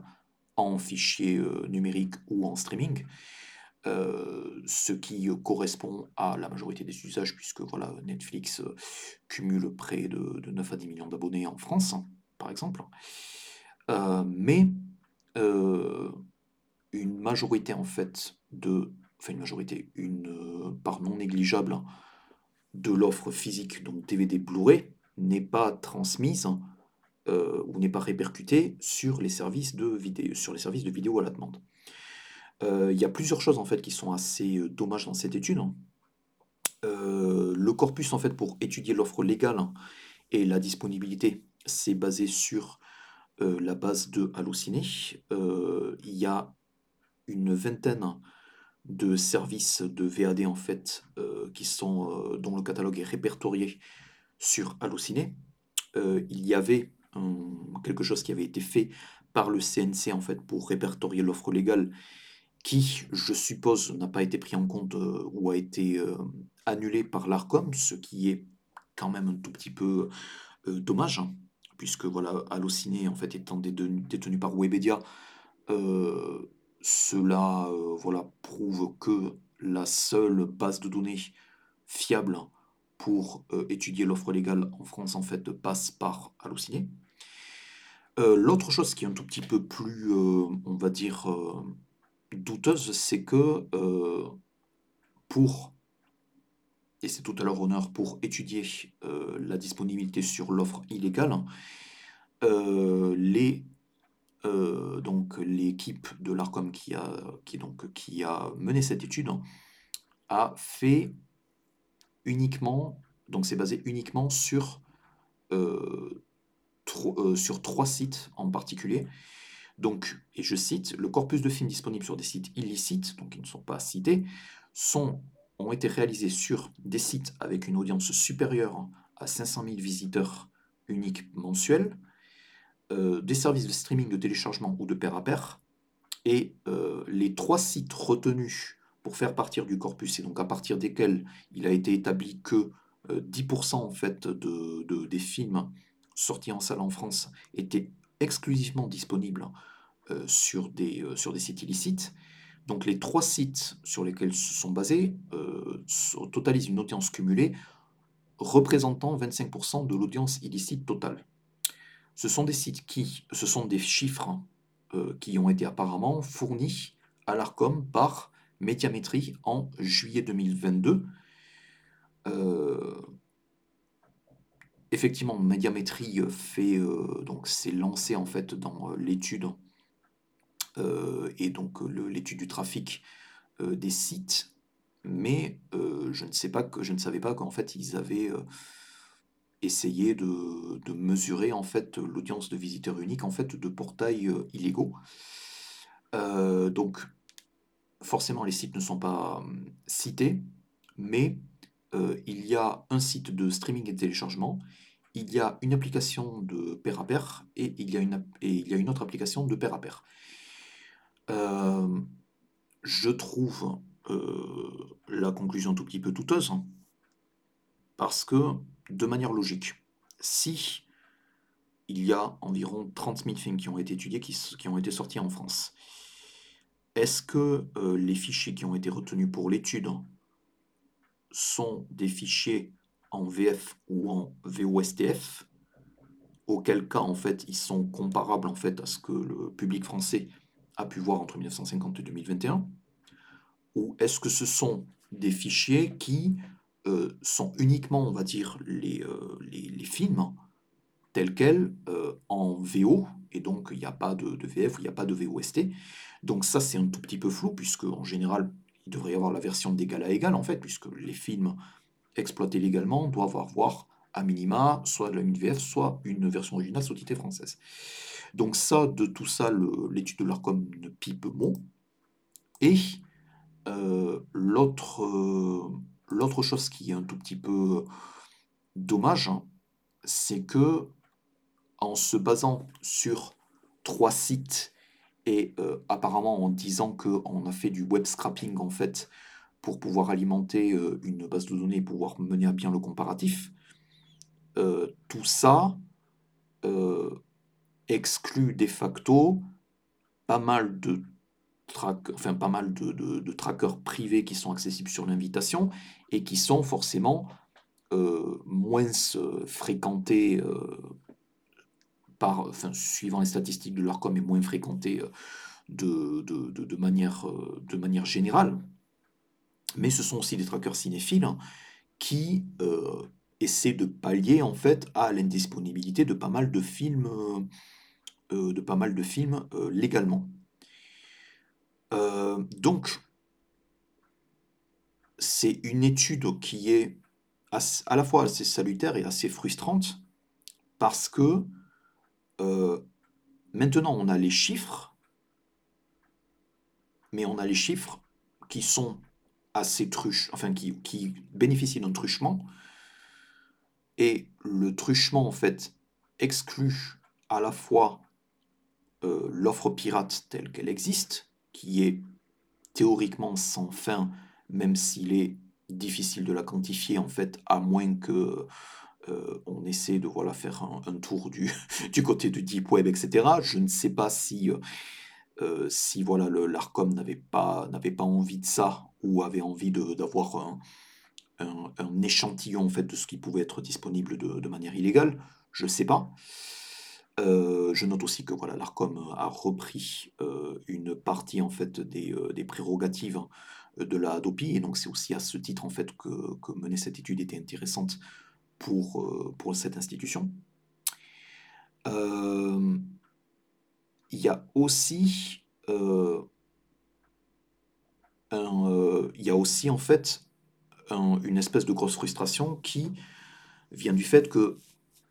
beaucoup de petits éditeurs sortent leurs films exclusivement en physique, que par exemple, là, on, a, on a 85% euh, de sorties en 2020, de films sortis en 2020 en fait, qui sont disponibles euh, légalement. Quid des 15% restants? Les 15% restants, ce sont des films qui sont souvent sortis par des petits distributeurs, et ces petits distributeurs n'ont pas forcément ni les moyens, euh, enfin ni les moyens, ni on va dire le business plan pour que ces films se retrouvent euh, sur des services de vidéo à la demande. Euh, donc, les 15%, il y a peut-être un pourcentage non négligeable en fait de films qui sont, disponibles en physique. Et c'est une bonne nouvelle. Mais c'est euh, quelque chose qui est sciemment ignoré par l'ARCOM. C'est quand même un tout petit peu dommage. L'autre chose, c'est que certes, la part des pieds des films américains est surreprésentée par rapport aux films français, ok, mais l'exploitation euh, du catalogue des, des, majors, en fait, des gros studios, si on est, euh, est pas unilatéral. Donc je pense notamment au, catalogue Fox, qui depuis qu'il est sur, euh, qu'il qu'il est, qu'il est, depuis le rachat par Disney, il y a pas mal de films du catalogue Fox qui manquent à l'appel en numérique et qui aussi manquent à l'appel euh, en SVOD puisque Disney Plus euh, avec son univers star en fait exploite une grande partie du catalogue Touchstone et Hollywood Pictures en fait qui sont les, unités de production qui appartiennent directement à Disney mais fait totalement l'impasse ou quasiment totalement l'impasse sur les films Fox d'avant 1970. Et pourtant, comme euh, chacun le sait, l'histoire de Fox ne commence pas en 1970 et elle est déjà euh, forgée dans la légende dès 1940. Donc, il y a euh, donc ces, ces statistiques en fait sont tout sauf rassurantes et j'ai du mal à euh, considérer comment on pourrait conclure autre chose que peut mieux faire. Mais peut mieux faire, en fait, tout ça, c'est euh, la, non-disponibilité en fait des œuvres de manière légale, c'est à la fois, il peut y avoir des motifs économiques, c'est-à-dire que ce sont des trop petits films, ou ce sont des films qui sont juste soit des, des, navets, soit des nanars, où donc il n'y a euh, absolument aucun euh, intérêt en fait à garder en ligne sur euh, iTunes ou sur, sur une plateforme de streaming ces films-là, puisque ça, le coût d'exploitation de, de, de, ces œuvres, même en vidéo à la demande, c'est quelque chose qui coûte un certain, un certain montant. Euh, donc aux distributeurs, quels qu'ils soient, qu'ils soient américains, qu'ils soient européens, qu'ils soient français. Et il y a aussi un vide juridique qui correspond en fait aux bisbilles d'ayant droit. Par exemple, les, les sorties de films chinois, japonais, coréens euh, sont aussi euh, l'apanage en fait d'accords qui sont souvent sur plusieurs années, mais qui ne concernent peut-être que la sortie DVD et pas l'exploitation en VOD ce qui peut expliquer pourquoi euh, un certain nombre de, de, films qui sont disponibles en physique et sortis en France en salle euh, à un certain moment sont totalement euh, indisponibles en, VOD parce que tout simplement il faut soit renégocier les droits, soit les ayants droit en fait ne sont plus d'accord, ne voient absolument plus intérêt donc de poursuivre l'exploitation des films ou la distribution de ces films ou la visibilité de ces films à l'international. Donc tout ça est un truc, tout ça en fait c'est l'arbre qui cache la forêt, c'est une réalité qui est extrêmement complexe. Est-ce que euh, les plateformes euh, type Netflix, Amazon Prime, euh, Prime Video, pardon, voire Disney peuvent répondre à ce manque? Non. Clairement non, puisque en fait le nerf de la guerre, c'est à la fois la volonté des ayants droit, et la volonté aussi éditoriale hein, de proposer un maximum euh, de films aussi divers que possible sur l'offre légale. Et en la matière, hein, le cinéma et l'offre télévisée et l'offre vidéo physique, c'est quelque chose de relativement différent par rapport à l'offre légale numérique, donc c'est-à-dire euh, le VOD et l'ASVOD. Et donc c'est là où le bas blesse, et c'est euh, en, même temps c'est quelque chose qui est assez euh, qui, assez, qui était assez intéressant à signaler. donc je vais mettre dans le, lien SoundCloud le lien vers l'étude de l'ARCOM qui a le mérite d'exister, qui a le mérite d'avoir été accompli de manière relativement sérieuse en fait, sauf sur la partie euh, comparatif euh, licite, illicite. Mais voilà, donc c'est quelque chose que je voulais recommander. Et euh, maintenant, je vais me focaliser sur la deuxième partie de ce podcast, à savoir le deuxième livre donc, que j'ai lu cet été et qui concerne Paramount, c'est The King of Content, la biographie de Sumner Redstone. donc le sous-titre c'est Sumner Redstone's Battle for Viacom, CBS and Everlasting Control of His Media Empire. Et c'est écrit donc, comme je disais en intro, par Kitch Eigi, qui est euh, une reporter euh, qui a longtemps, longtemps travaillé pour le Wall Street Journal, en fait. Donc ça, c'est une euh, biographie qui est parue en 2017, j'ai envie de dire 2017. j'ai envie de dire 2017 et c'est 2018. Voilà, j'étais pas loin, sachant que donc Sumner Redstone est mort en 2020. Alors, ce qui est intéressant avec, euh, euh, euh, The King of Content, c'est que c'est une des seules biographies disponibles et aussi une des seules biographies par défaut non autorisées pour Sumner Redstone. Donc, pour replacer qui c'est, c'est tout simplement une des personnalités médiatiques les plus importantes de ces 30 dernières années, tout simplement parce que euh, il a euh, bâti euh, un, empire en fait des médias de la télécommunication,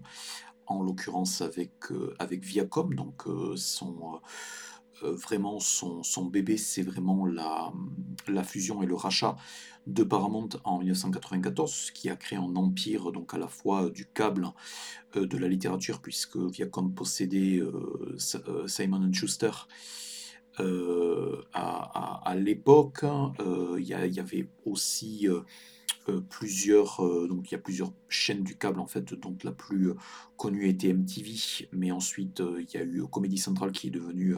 à 100% propriété de Viacom au début des années 2000 en fait, ce qui a ramené South Park dans le, dans le giron de Viacom, donc une, enfin, voilà, une propriété comme chacun sait, euh, euh, enfin une, série euh, extrêmement influente hein, dans l'animation tout court en fait sur les 30 dernières années, donc qui a qui, qui, a démarré sur Comédie Centrale, mais qui, Comédie Centrale à l'époque, était, à moitié, était détenu à part égale en fait par Time Warner et Paramount. C'est d'ailleurs pour ça que le, film a été coproduit en fait par les deux studios. Euh, mais en fait, une fois que donc, euh, Viacom a, a récupéré Comedy Central, euh, ça, South Park en fait est vraiment devenu une, des, enfin, une des pièces maîtresses en fait de, de, la chaîne Comedy Central. Et lorsque Paramount Plus s'est lancé en 2020. il y a eu donc toute une, série en fait d'émissions spéciales hein, et aussi donc toute la, toute la série en streaming qui a été rendue disponible dans, à l'international de manière, je pense, exclusive en fait pour la partie internationale. et Sumner Redstone, en fait, c'est voilà, c'est quelqu'un qui est devenu milliardaire. C'est aussi quelqu'un euh, je ne dis pas qu'il fuyait la presse en fait, mais qui avait euh, tendance à euh, beaucoup romancer en fait ses, ses, achievements et c'est aussi quelqu'un qui est un, véritable businessman. Et il a écrit à partir du moment en fait où donc son empire s'est retrouvé consolidé au début des années 2000 en fait avec le rachat de CBS donc CBS qui était euh, le network, euh, enfin le network, un des, enfin network qui est longtemps resté euh, à la première tête des, des audiences américaines. et en 2020, en fait, il a publié une autobiographie qui s'appelle A Passion to Win. Et cette autobiographie, en fait, je ne l'ai pas lue, j'aurais pu la commander et la lire, je n'ai pas voulu le faire, tout simplement parce que c'était je savais que cette bio, enfin, en me renseignant, j'ai su que cette biographie existait, et ça me paraissait beaucoup plus intéressant en fait d'avoir euh, un tout petit peu de distance euh, journalistique euh, donc sur le, parcours de Sumner Redstone hein, et les autobiographies en fait ont tendance à souvent romancer ou passer sous silence en fait les, choses qui n'arrangent pas en fait le sujet. et donc là, en l'occurrence, The King of Content en fait revient sur plusieurs passages de la biographie de Sumner Redstone et euh, explique que en fait il y, a, il y, a, certaines choses soit qui sont romancées, soit qui sont passées sous silence. Euh, Sumner Redstone en fait c'est quelqu'un qui a quasiment vécu 100 ans et euh, c'est quelqu'un qui est dont en fait la, famille a été longtemps dans le, business du spectacle, du spectacle vivant, euh, du cabaret et ensuite euh, de, euh, de, la, de l'exploitation cinématographique à partir des années 1930-1940. donc la première partie du livre est vraiment un tiers du livre qui est extrêmement documenté, ne se focalise pas sur Sumner Redstone en tant que tel, mais en, se focalise sur sa famille. La famille, la, famille euh, de, Sumner Redstone. Hein. Et euh, donc une famille de, d'immigrés euh, qui sont juifs et qui, sont, qui se sont installés à, Boston à la fin du, du 19e siècle, début du 20e siècle. Et donc Sumner Redstone en fait est le, est le fils d'une famille très très nombreuse en fait, donc il, a, il avait 8 ou 9 frères et sœurs, donc c'est une très très grosse fratrie. Et à la base, euh, Sumner Redstone ne s'appelait pas Sumner Redstone et son père ne s'appelait pas Mickey Redstone, il s'appelait Max Rothstein. Et Max Rothstein, en fait, euh, Rothstein, euh, est quelqu'un qui a changé son nom, en fait, justement pour, enfin pour plus ou moins avoir une euh, une assise et un tout petit peu euh, éviter les euh, éviter l'antisémitisme assez primaire. Hein. et la biographie suppute que en fait Max Rostin est devenu Mickey Redstone et Sumner est devenu Sumner Redstone et pas Sumner Rothstein, à peu près de la même, avec le même mouvement, alors que les deux hommes en fait essayaient de fuir leur passé. De quel passé on parle? C'est très simple. Euh, l'industrie en fait de, l'entertainment, que ce soit au niveau des cabarets, que ce soit au niveau des spectacles, hein, ou que ce soit au niveau euh, de l'exploitation cinématographique, a euh, longtemps été un espèce de gros Far West, dans le sens où il y a eu, enfin il y avait pas mal de il y avait voilà pas mal de pas, mal de corruption, pas mal d'affinités en fait avec les, les, les, gangsters locaux. Et euh, ça n'a pas échappé euh, à Mickey Rothstein, puisque Mickey Rothstein, en fait, avant euh, de fonder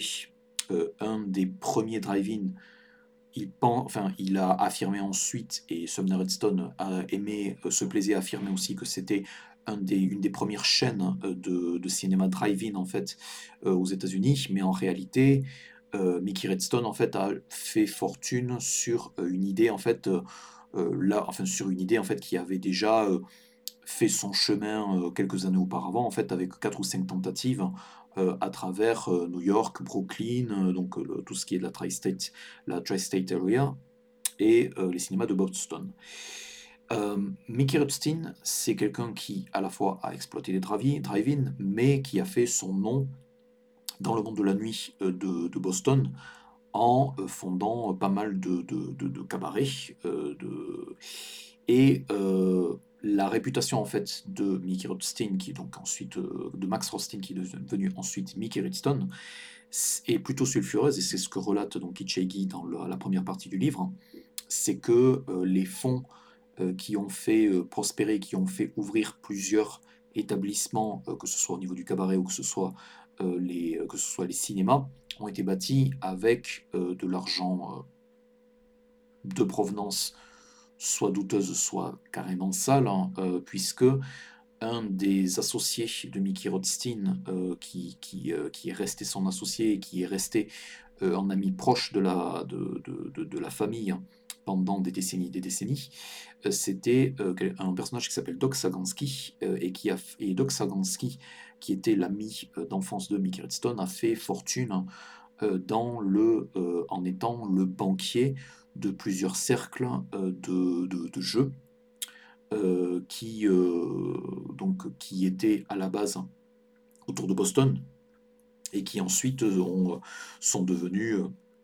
des, des, cercles de, de, des cercles de jeux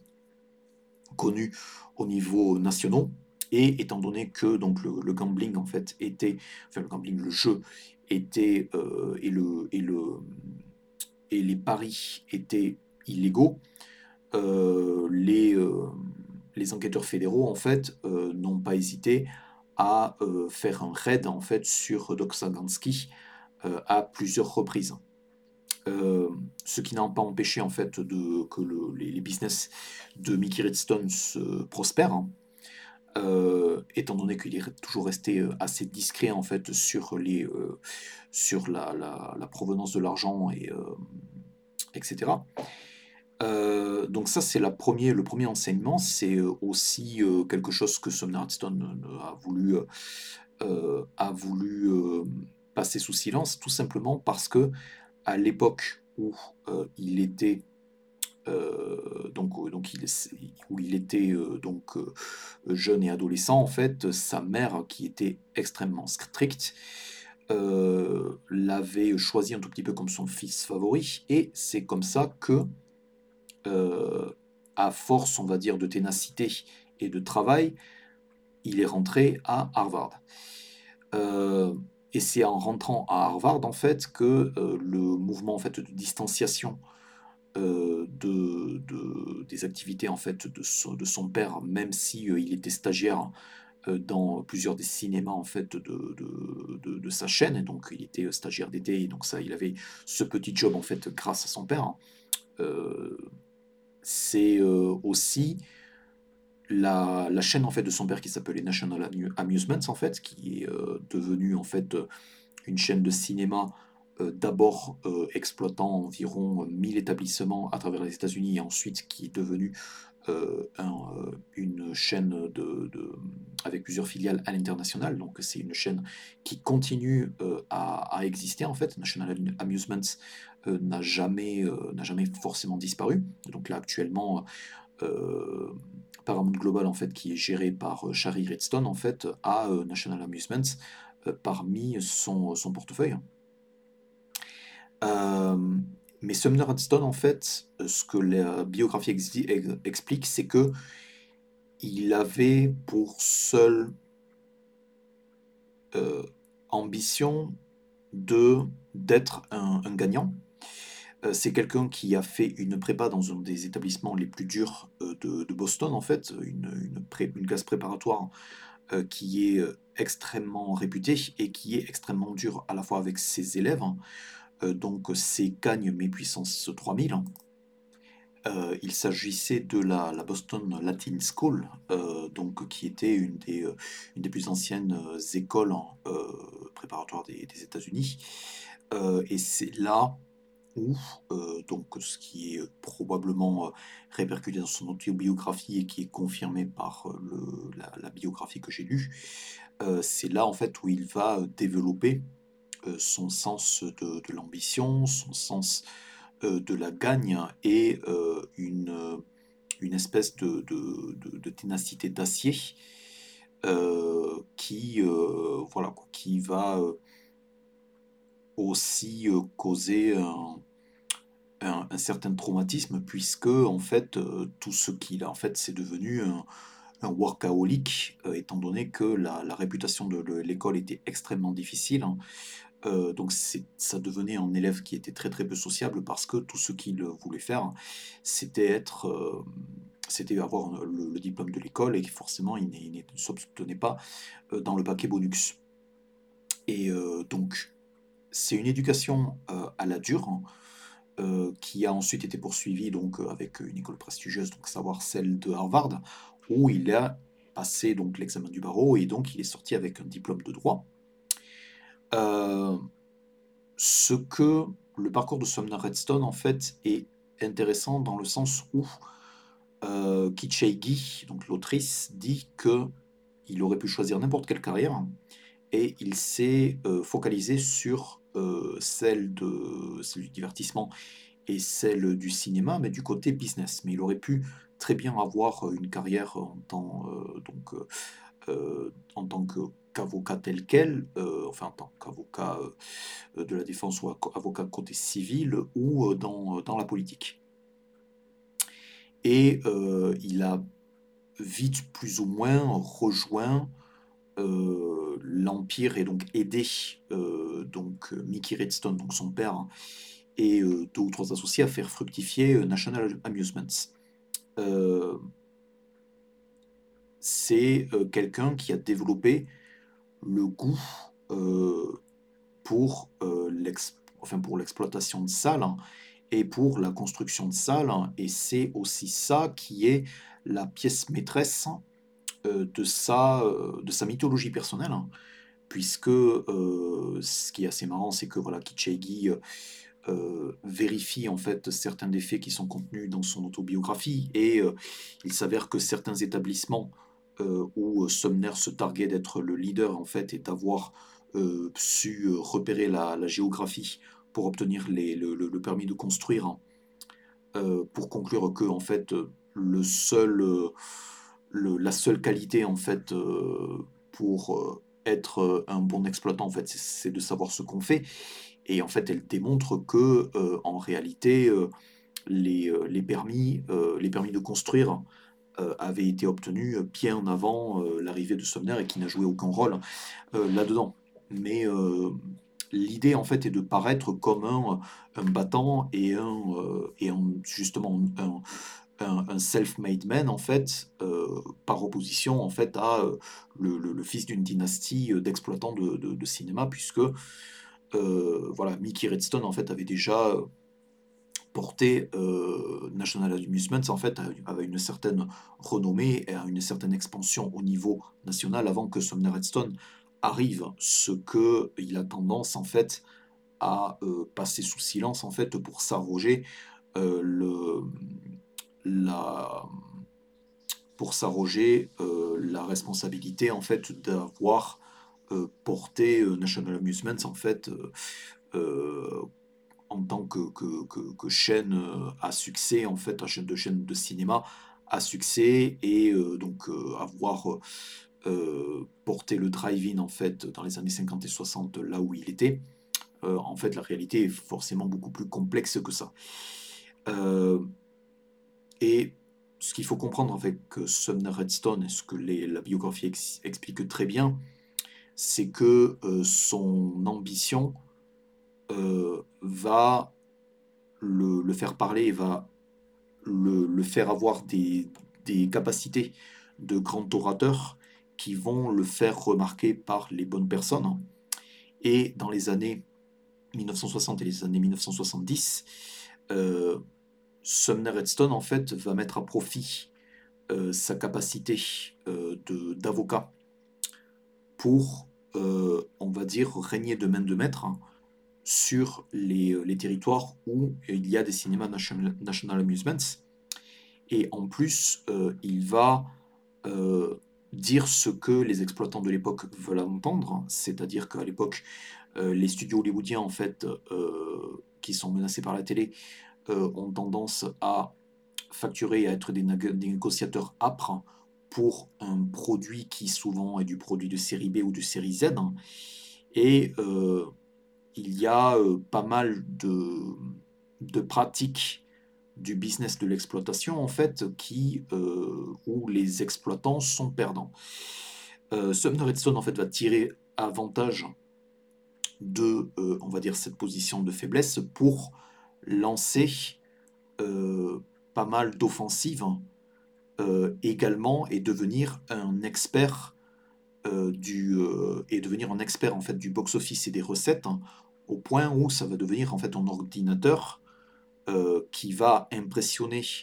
euh, son, entourage et la concurrence, en fait, en étant extrêmement précis sur euh, les, les, recettes et les chiffres obtenus par les films et les entrées obtenues par les films jouant dans ces cinémas. Ce qui va le mettre en position de force pour ensuite négocier en fait des, des deals assez futés pour ses, euh, propres cinémas. Donc Sumner Redstone, en fait,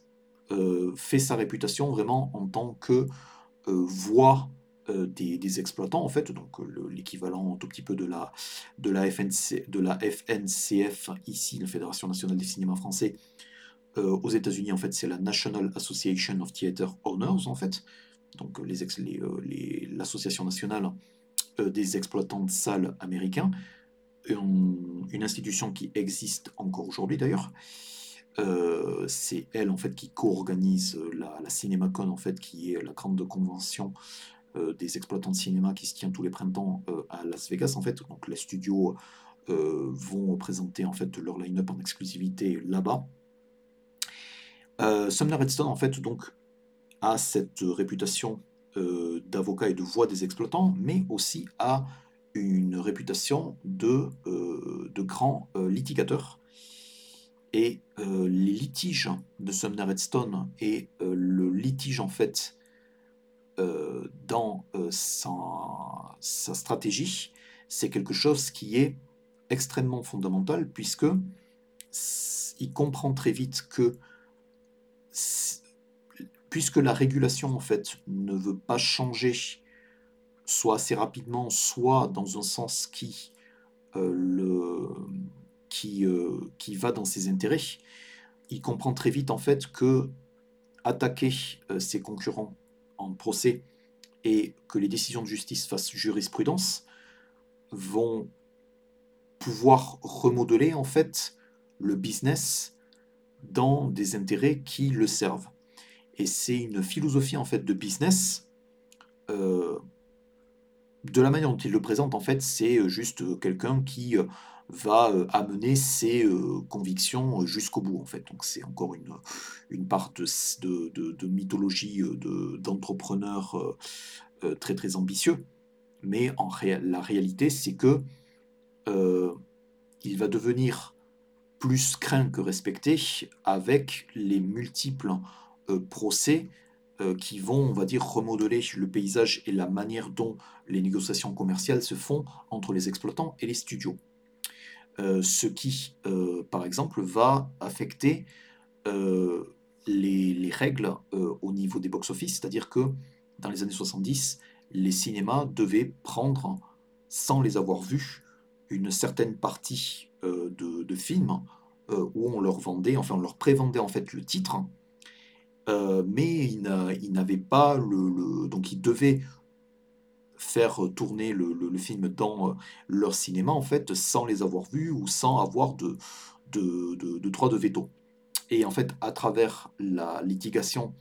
et le lobbying qui est démarré par Sumner Redstone aux années 70, en fait, cet état de fait va changer et donc les, exploitants vont avoir plus leur, leur mot à dire en fait dans quel film joue ou pas dans leur cinéma. Et l'événement qui est relaté, qui va transformer la détermination de Sumner Redstone vraiment en ambition dévorante en fait de créer un empire et donc de voilà quoi de, devenir milliardaire hein, est largement attribué à un incident à la fin des années 1970 où donc lors d'une after party donc organisée par, par, un exploitant où enfin Kitschei qui dit qu'en fait il, il, passe la nuit avec sa, sa maîtresse. L'hôtel dans lequel il, il, passait la nuit prend feu et il s'en sort de justesse hein, donc en sortant de sa chambre en fait qui est dévorée par les flammes hein. et donc il est admis par l'hôpital où il passe des journées à s'en remettre en fait où son corps est brûlé à environ 45% et donc de cet incident en fait Redstone en fait sortira avec donc une de ses une de ses mains en fait brûlée en fait il a il va jamais physiquement récupérer à 100% de ça mais ce cet événement en fait marquant va vraiment être l'acte fondateur de Sumner Redstone en fait en tant que magnat de, des télécommunications. Et c'est quelque chose où dès le début de, des, des, années 1980, il va prendre l'avantage en fait de en fait de la de, de, la dérégulation en fait du, du câble, hein, mais aussi il va monter au capital de plusieurs studios et son, sa connaissance en fait du box-office et de l'exploitation va donc vraiment augmenter son, son appétit. Et c'est ça qui, au milieu des années 1980, va le faire engager un, numéro 2, un avocat en fait qu'il va d'abord engager pour un des plus gros deals de sa vie qui est l'acquisition de MTV Networks en fait et plus plus précis et plus largement de Viacom des mains de des, des, enfin, des mains justement de, de, Viacom et de et de et de Time Warner. Et pour ce faire il va engager un jeune avocat qui est spécialisé dans les fusions acquisitions et qui partage on va dire son le même esprit abrasif que lui qui s'appelle Philippe Daumont euh, Philippe Dauman, en fait, est quelqu'un qui euh, va l'aider à euh, clore le, deal et d'acquisition de, Viacom pour beaucoup, beaucoup, enfin, pour des milliards de dollars et qui plus tard va être une pièce maîtresse en fait dans l'acquisition euh, du studio Paramount et de Paramount Communications en 1994 pour créer l'empire Viacom. Euh, pour ce faire, en fait, euh, il va rentrer en conflit direct avec à la fois le conseil d'administration de Paramount Communications, en fait, qui pense que qui ne veut pas vraiment du, de, lui en fait donc il y a, y a une espèce d'OPA hostile en fait qui se, qui, qui se fait et il va rentrer en conflit en fait avec Paris Dealer, qui a été, comme je l'ai dit dans la première partie de ce podcast, qui a été licencié de Paramount en fait au, début des années 80 par Martin Davis et qui veut prendre sa revanche en fait en vraiment prenant la, possession du, studio. Et il a fait fortune dans le câble et il a fait fortune en fait avec une chaîne de télé-shopping américaine qui d'ailleurs continue à exister qui s'appelle QVC. Et il brasse des milliards en fait avec ça ce qui de toute manière n'impressionne absolument pas euh, Sumner Redstone en fait, qui euh, euh, a le l'ajout, on va dire, assez brave hein, et dit que à moins qu'une balle, à moins qu'on me mette une balle dans la tête, en fait, le deal d'acquisition de Viacom va être finalisé. En réalité, c'était loin d'être le cas, et donc je passe vraiment les arcanes du deal qui sont décrites dans, dans le livre, mais en réalité, la surenchère de plusieurs milliards en fait pour pouvoir décrocher la timbale de Paramount, c'est quelque chose qui va, enfin, qui va avoir aussi des répercussions sur le reste de la santé financière de ces autres, de ces autres compagnies, c'est-à-dire en fondant Viacom, en fait, il va, on va dire, faire un tout petit peu vaciller son, donc sa, sa, sa, maison mère, en fait, qui est National Amusements. et en réalité, le, deal, en fait, va endetter assez massivement Viacom, mais en réalité, Viacom va devenir également une, une, machine à cash en fait en étant consolidée et aussi en profitant de la santé relativement insolente de, de, de, de, MTV au milieu des années 90, qui, puisque MTV à l'époque est devenu une, une, chaîne musicale en fait à portée mondiale en fait et brasse énormément d'argent et c'est devenu une des chaînes du câble les plus en vue non seulement aux États-Unis mais à travers le monde. Ce qu'il faut comprendre avec Sumner Redstone en fait, c'est que c'est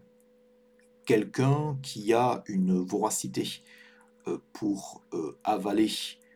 euh, énormément de, médias, c'est-à-dire que voilà, la, consolidation et l'arrivée de Viacom en fait dans l'orbite de Paramount, c'est quelque chose que qu'il accueille avec énormément de énormément de de, de, de, gaieté et de joie de l'entrepreneuriat en fait. Mais ce qui se passe, c'est que à l'époque où il devient le patron euh, d'un des plus gros conglomérats en fait euh, médias des États-Unis, avec Viacom donc, et euh, qui, qui, englobe des chaînes du câble, donc des, pubs, des éditeurs, etc. Sumner Redstone en fait a 72 ans. Et ce qui va rentrer en ligne de mire sur les, presque 30 années suivantes, c'est la loyauté indéfectible euh, avec lequel il va nommer et mettre sous contrôle, comme pour National Amusements, donc sa chaîne de théâtre, sa chaîne de cinéma, il va mettre sous contrôle en fait euh, tout le conseil d'administration euh, de façon à bloquer les parts et devenir, on va dire, le, patron indéfectible de Viacom. Il va nommer des personnes extrêmement loyales dans, dans, des positions clés. Donc euh, Tom Freston, en fait, qui était le patron de MTV, va devenir un obligé euh, de, Sumner Redstone. Et euh, Les Moonves, en fait, qui va devenir en fait, le patron de CBS à partir du moment où Viacom va racheter CBS en 2000, va également devenir plus ou moins un obligé de Redstone. Donc c'est quelqu'un qui joue énormément à la loyauté, et c'est quelqu'un qui logiquement devrait laisser euh, un tout petit peu de, l'Est à ses fils et ses filles, en fait, qui peuvent être, on va dire, ses héritiers. Mais Sumner Redstone, en fait, jusque quasiment à la fin de sa vie, refuse de céder les rênes opérationnelles euh, de sa compagnie. Euh, et notamment, en fait, Philippe Dauman, en fait, va faire les frais euh, comme je le disais dans le dernier podcast, en fait, Philippe Dauman, en fait, euh, au, vers 2014-2015, hein, a une opportunité euh, que de renflouer le capital de Paramount, en fait, qui est vraiment, qui perd énormément d'argent, et le renflouer le capital avec Vanda, en fait, qui est un investisseur chinois. Et c'est un deal, en fait, qui non seulement est bloqué par Sumner Redstone, en fait, qui est devenu euh, très très peu euh, apte à communiquer, mais qui veut absolument garder le contrôle de Paramount euh, jusqu'au bout. Et c'est aussi quelque chose qui va coûter la place à, Philippe Dauman, alors qu'il est, il est patron opérationnel de Viacom depuis, depuis 2004. c'est le personnage en fait de Sumner Redstone en fait c'est euh, c'est un businessman en fait qui est extrêmement euh, irascible. Euh, et ça, rend la lecture relativement passionnante puisque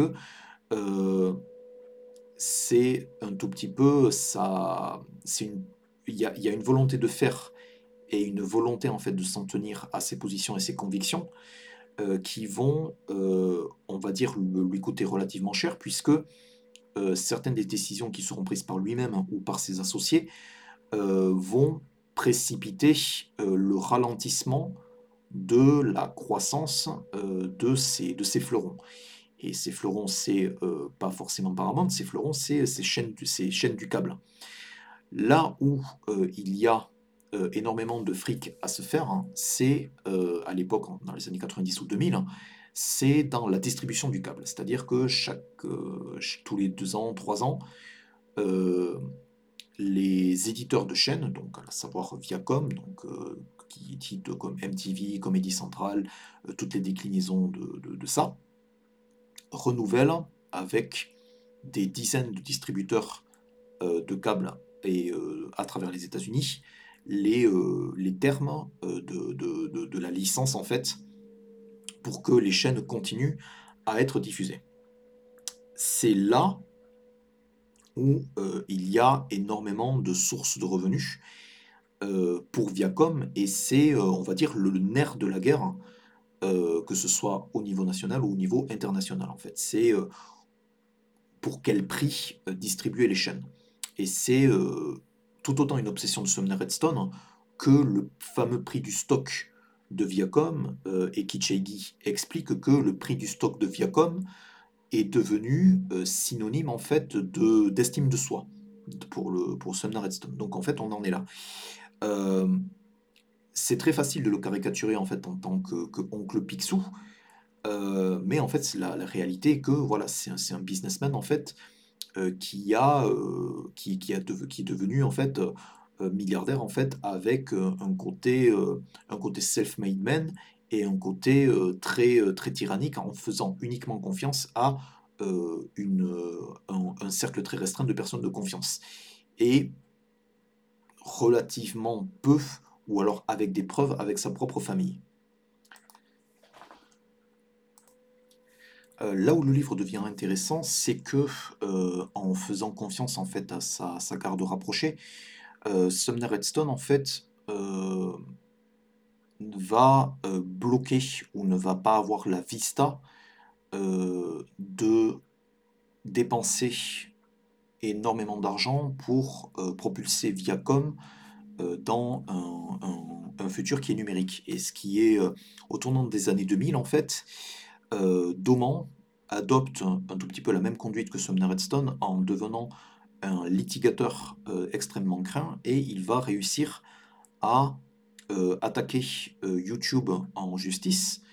et donc YouTube qui n'est pas encore ou qui vient d'être racheté par Google pour faire retirer systématiquement les vidéos fans des, des, émissions phares de Viacom, donc le Daily Show, Bob l'éponge, etc.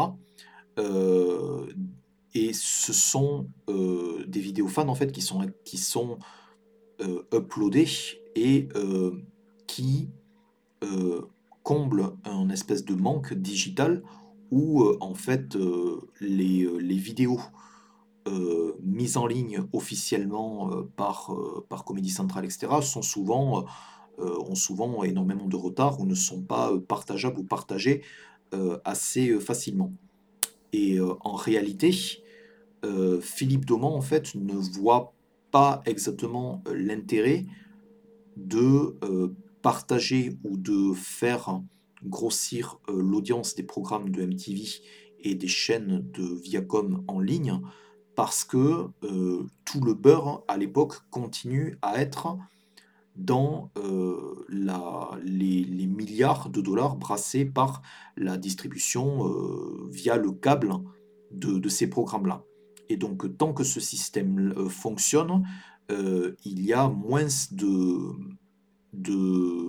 il y a moins d'intérêt en fait à aller chasser euh, du, revenu, aller, aller chasser du revenu comme ça. Donc c'est une vista en fait qui va lui coûter assez cher et de manière assez comique, MTV et Viacom vont systématiquement passer des deals avec des concurrents de YouTube qui ne vont rester finalement que quelques années et ce seront des deals exclusifs et lorsque ces concurrents vont vont en fait l'audience de ces concurrents va, va, être extrêmement risible euh, du coup, Viacom euh, et, les et MTV et Comedy Central, etc., euh, en voulant absolument garder la main sur la distribution de ces contenus en ligne et ne pas adopter par exemple YouTube ou ne pas céder, va, on va dire, louper un tout petit peu la, la, révolution, la, révolution YouTube. Et il y a quelque chose que j'avais, dont j'avais jamais entendu parler, que j'ai appris avec le livre, c'est que Viacom en fait était dans la course pour acheter MySpace euh, alors que au, fait vraiment de sa, de, de, sa popularité en 2005, mais ils ont été battus par euh, Rupert Murdoch et News Corp. Et euh, à peu près à la même époque, Viacom était également intéressé pour acheter Facebook, Facebook qui n'était pas encore devenu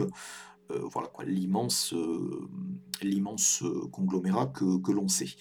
Et dans les deux cas, en fait, la, vente a été bloquée par Sumner Redstone personnellement et ses, et ses conseillers financiers. donc, ce qui est intéressant à comprendre avec Sumner Redstone, en fait, c'est que Philippe Dauman, en fait, qui, a été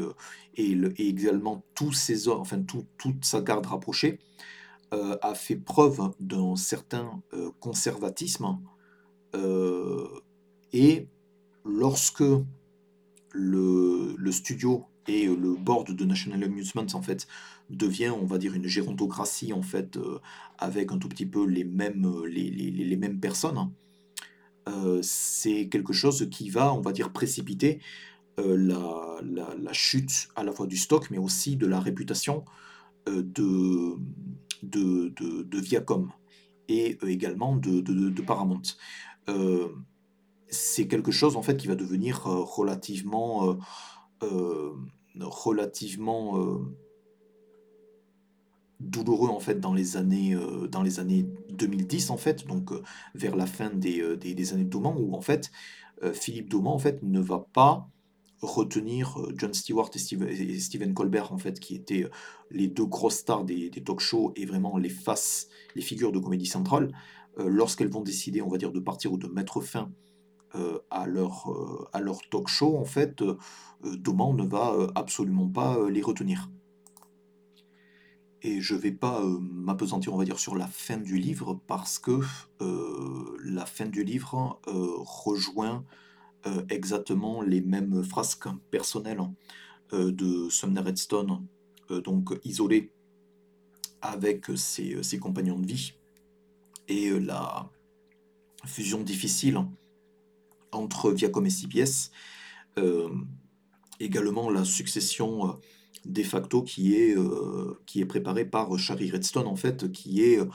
devenue l'héritière à, beaucoup, avec beaucoup, beaucoup de mal euh, de l'Empire Redstone. Euh, donc, comme vous l'aurez compris, en fait, The King of Content, c'est un livre qui est extrêmement riche, hein, euh, qui dresse le portrait d'une personnalité qui est très, très irascible hein, et qui est, bon, on va dire pas très, sympathique à comprendre, mais elle permet aussi d'illuminer, en fait, la, la, la, stratégie l'évolution, on va dire, euh, de Viacom en tant que conglomérat et euh, la propension qu'ils ont eue à toujours euh, capitaliser sur les mêmes recettes et les mêmes, les, mêmes propriétés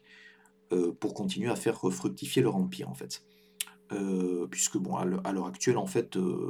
Viacom reste un des seuls exemples hein, euh, de conglomérats médiatiques euh, gérés en fait par, euh, par une famille, puisque Sherry Redstone était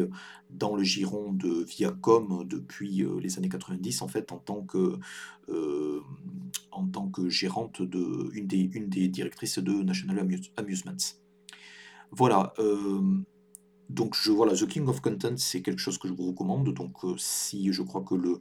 le la version numérique est disponible. Heu, en ce qui me concerne, en fait, je pense que le prochain numéro, de ce podcast, en fait, va être, un tout petit peu plus consacré à l'actualité. J'ai déjà choisi, les livres, en fait, qui constitueront un des prochains numéros du podcast, mais probablement pas le prochain,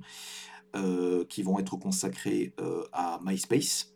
Heu, donc il y a 2 livres, en fait, sur MySpace, en fait, dont je souhaite parler. Je pense pas en parler avant, avant la fin de l'année, mais après, je peux toujours, je peux toujours me surprendre moi-même. Je ne peux que vous encourager, à, partager ce podcast, à, heu, laisser, heu, enfin, à laisser vos commentaires sous le sous le lien Sound SoundCloud. Heu, comme je l'ai dit à plusieurs reprises, donc, l'intégralité de de ces numéros sont également disponibles sur Spotify et sur, iTunes. Voilà, moi je voilà, je fais, ce podcast de manière assez libre, donc je pense que le voilà, un des prochains numéros sera probablement, heu, consacré à des sujets, heu, streaming et VOD, mais ça peut être également un sujet musical, donc j'ai pas de j'ai pas de de limite par rapport au sujet, de du podcast. J'espère que du coup, cette petite thématique, Viacom et Paramount, vous aura été assez éclairante. Forcément, elle ne remplace pas la lecture d'essais livres. Heu, voilà, moi, vous pouvez toujours me retrouver, heu, sur les réseaux, heu, donc à la fois sur Blue Sky et sur Twitter, heu, sous le pseudo Lord of Noise et heu, beh, je vous remercie, d'avoir tenu, ces 2 heures, heu, d'écoute et je donc je vous dis à très bientôt et à très vite. Enfin, en tout cas, je l'espère.